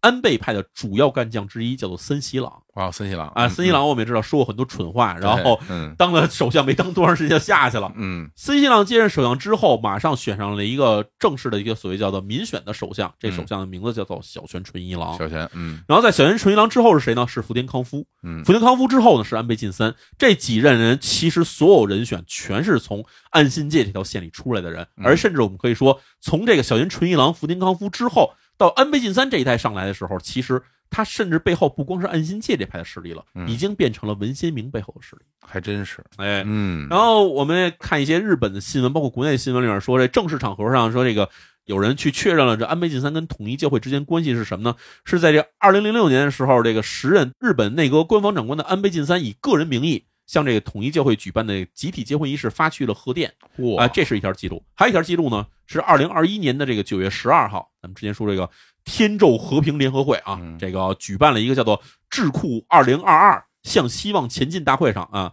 安倍晋三和这个美国前总统特朗普两人发去了贺喜视频，发去了一个大会。这两条是就是日本媒体上公布出来的安倍晋三跟这个统一教会就是所谓的明面上的直接联系。呃完全不掩饰啊，这个啊，但是这个事儿其实首先哈、啊第一，安倍晋三发去一个贺电说恭喜你们结婚这个事情，其实倒没有什么太能发酵的东西。嗯第二就是二零二一年的时候，安倍晋三已经退任了。嗯安倍晋三对此的回应是什么呢？他说啊，说我这是作为这个个人亲交啊，嗯友好团体之间的联系嗯等等的各种的这个说法哈、但事实上，我们要是对日本的国会，就是目光不是只盯在安倍晋三身上，而盯在日本国会上的话，你会发现这个事情其实有一大块在水面下的东西都没暴露出来。嗯哎，怎么说哈？咱知道安倍晋三其实在日本是当了好长时间首相。那么在最近一任任期，也就是安倍晋三第四任任期，二零一九年的九月十一号，嗯安倍晋三呢公布了他这个第四任任期之内的内阁改组人选。嗯日本这内阁一共是二十二人构成，其中呢，第一次入选内阁的有十三人。这你想，超过半数人都是新来的，都是新来的，新人，嗯所以当时日本媒体都说这是革新的一届嗯啊，这是将给日本带来这个政坛的全新的风啊，这种感觉。嗯但是事实上是怎么着呢？咱说一下这个名单哈，嗯首相安倍晋三，官房长官菅义伟，嗯菅义伟大家也也听说过这名字啊菅义伟，也嗯是曾经当过日本首相的人啊。嗯财务大臣麻生太郎嗯，这也是曾经当过日本首相的人哈。然后以及总务大臣高市早苗、厚生劳动大臣加藤胜信、选举对策委员长下村博文、文学科学大臣秋生田光一、国家公安委员会委员长武田良太，这都是重要职位哈。嗯所有这上面念到的名字的人，都是曾经与统一教会有过多次正面和地下接触的政客，而且很多人在当时接受政治现金的时候，就是来自统一教会。那这日本这个这这最高权力机关已经完全是由这个统一教会，咱不能这么说，但是哎呀，哎，咱刚才提到说，一共有十三个人是新入阁的，嗯在这十三人的新入阁的人里面，一共有六个人，干脆就是从咱们刚才说到那个圣共联盟里面出来的统一教会的一员。嗯新入阁十三个人里面，你要看一下名单里面，你看十三个人里面还有什么？还有这个新冠病毒对策委员之类的这些人。嗯刨去这些所谓的技术官僚不说，嗯那安排进来这个里面有超过半数人，干脆就是统一教会的人。啊，安倍晋三最后一届内阁里面，可能有一半以上人都是统一教会的人啊。哎呀，听着感觉都有点儿有，其实我说心话有点毛骨悚然，有点吓有点人，可怕，嗯而且这还不是说我们捕风捉影，嗯，嗯里面嗯大量的选年内阁人，你要去查，他其实是公开身份的统一教会信徒，或者是统一教会下属的什么什么世界和平女性嗯嗯嗯会呃什么大会这些地方的，嗯，真正是交会费的会员。百分之三十呢，还得哦嗯嗯嗯，所以听到这儿，我相信大家也会难以想象说，原来日本的政权是这样一个政权。对呀嗯，对呀，哎呀，呃，很多朋友都喜欢历史哈，我也嗯喜欢。我们说人类历史上其实经历过一个过程，就是嗯首先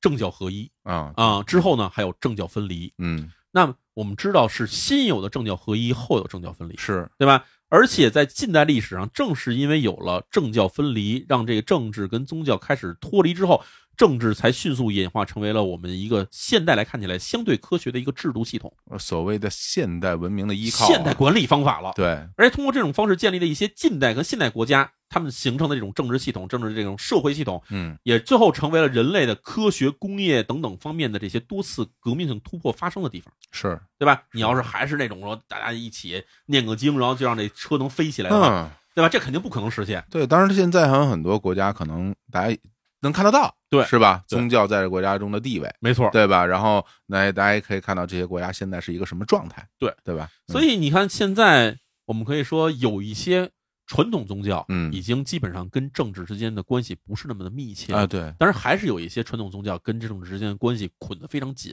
嗯，那这样你就能看到，基本上是有两类这种国家的两个方向走，两个方向走。有对嗯一些国家可能是让你觉得他们充满了一种革新创新的这种劲头，然后有对一些国家感觉它非常守旧，对啊你，非常保守。我们可能把用话说就是往回走哈，往回走啊，哎对，嗯但是你想啊，除了这些传统宗教以外，还有各种各样的不断出现的新兴宗教。嗯这些新兴宗教呢，始终没有放弃说我们要攀上政治这棵大树的念头。嗯，你看，咱们之前讲过什么呢？奥姆真理教，哎呀，奥姆真理教咱说是一个暴力性邪教，嗯，对吧？吧？还有什么呢？旧有宗教的极端宗教主义分子，哎有，嗯对吧？一定要捆着政权。对，还有就是这种打着解放全人类、给人类带来幸福的这种以敛财、奴役信徒、贩卖信徒为目的的这种隐形邪教。嗯这些宗教的目的其实最后都是想说，他们自己要把这触手伸向那些他们触不可及的区域，比如说政治界，比如说经济界，比嗯如说科学界，他们要把这些地方全霸占下来，成为他们可以吸血的地方。是。然后现在有时候想起来一个电影画面或者一个动画片的画面，嗯我们小时候经常会看到一个非常看不见脸的。一个很巨大的一个邪恶的东西在天上漂浮，然后他喊出一句口号，往往都是“我要征服全世界”。对 对，嗯所以我觉得就是你看到现在哈，嗯当然我们虽然说是活在一个相对来说比较不受统一教会影响的一个环境之内，嗯，但是你看到这个统一教会，它其实建立才是一九五几年建立的。是就通过这么几十年时间，一个教主文先明这种钻营各种投机渠道，以及游走在各国政要之间，有的时候是狐假虎威，有的时候是虚张声势。但是后来他就开始敛入了大量的资金以后，嗯让他有实力去收买一些国家的这些经济政治命脉，甚至他都把手伸向了更强大的国家，比对如日本，比如美国。对对对对对，那他能达到的这个程度，已经基本上不是我们随随便便聊天说这是一个邪教这么着能能表述出来的了。对，而且现在非常可怕的一点是，因为文先明已经已经已经死了嘛，对对，然后所以这个事儿就变就变得更加可怕，更加不可控。对更加不可控了，对，而且它都会隐形在你不知道的地方，没错，就对像我们刚才说，文先明把自己的所有的宗教场所嗯全变成了那种什么修身养性的地方。对对对，所以，哎呀，有点窒息， 不知道该怎么说好。但是我觉得这个东西，大家可能会觉得离我们的生活很遥远，嗯，但是我觉得其实，在我们的身边，可能也会有相关的东西，没只是错你不知道。而且我其实想在这边跟大家说明白一点哈，嗯就是文先明他的这个统一教会，嗯他最能麻痹人的一点。他并不是说在国外，那嗯比如说他去了日本、去了美国，甚至去了俄罗斯发展的时候，嗯，他不是用一帮韩国人在传教，是你要是用一帮韩国人传教的话，那简直太显眼了。他往往是发展了当地的渠道，对，甚至有在很多地方的时候是跟当地的一些让你觉得有头有脸的人物合作啊，办企业也好，办学校也好，甚至是办一些什么养疗养院也好嗯，但其实目的都是一点，就是通过这些方式来逐渐麻痹当地民众在头脑中对邪教的概念，对，对吧？他看了这些事儿，哎，觉得你干这些事儿不像邪教啊，就这样一旦被麻痹之后，你就在不知不觉之中，你的利益就被他们连走了。是这其实是这种统一教会最可怕的一点，对，而且他打着那种特别大、特别美特别好的伟这大种光明的对这种这种招牌，嗯然后呼喊着大家前来，然后干一些非常可怕的勾当啊，哎呀，真的想想真的挺窒息的，挺窒息的，啊挺挺的。所以嗯我也觉得吧，反正到这期节目的时候，我也希望说能够把我对统一教会的理解。嗯跟大家的进行一个同步，嗯，就是我也看到很多人在挖掘统一教会的内容时候，基本上止步于他们如何敛财，止步于他们如何从教徒手里收取金银嗯啊这种东西。但事实上，你要看到他们其实敛财只是他们的手段，而他们的最终目的其实可能会要比这个可怕多。他们可能是想要控制世界上的很多国家，来达到是他们最终的一种，我也不知道他们有什么目的，对但是可能对对很可怕的目的。对对对，真的，所以对我觉得，当然这边我们需要谴责一下什么样嗯的，就是那些主动的去出卖了自己给这些邪教的这些政治家们啊，对，啊，这确实要谴责哈。嗯那政治家们可以说啊，对，说我只是跟他保持了一个良好的私人关系，嗯对吧？或者我们只是在非常有限的程度上进行了合作嗯啊，仅限于个人往来等等这种借口。嗯，但是呢，这些政治家在私底下跟这些邪教组织的这些关系，其实我们虽然看不到，但是呢，却实实在在的可能会作用在每一个人的身边。对，而且相对于普通人来讲，他们会更清楚这个组织它整个运运行的规则以及他们想要做的事情。没错，对，在这样的前提之上，他们还想要去对跟他合作，对对，这就真的是我觉得嗯，活该，真是活该。对，好吧，行吧，那咱们这期聊统一教会的事情呢，嗯，我觉得可能不算一个结尾，因为毕竟嗯统一教会到现在为止也没有彻底完蛋，甚至有可对能它会以后变得越来越隐藏的。，对，我们不排除它会变得越来越强大的可能性。嗯但至少呢，在这里呢，我先给大家先做一个结论吧，哦，就是我们之前开始说，统一教会一共有四层洋葱，对吧？那么在这儿给大家再加深一下印象，嗯好，吧？第一层，统一教会呢是一个教主文先明自创教义，对教徒进行洗脑敛财的邪教。嗯而第二层呢，统一教会是一个以散播教义的名义向各国扩大影响力，并且利用影响力从政治、经济、宗教多个层面渗透进各个国家的跨国群体。嗯那第三层就是统一教会，在利用它在各国的影响力，暗中进行了军火贩卖、嗯军火生产以及贩卖人口等等肮脏勾当的一个黑心组织。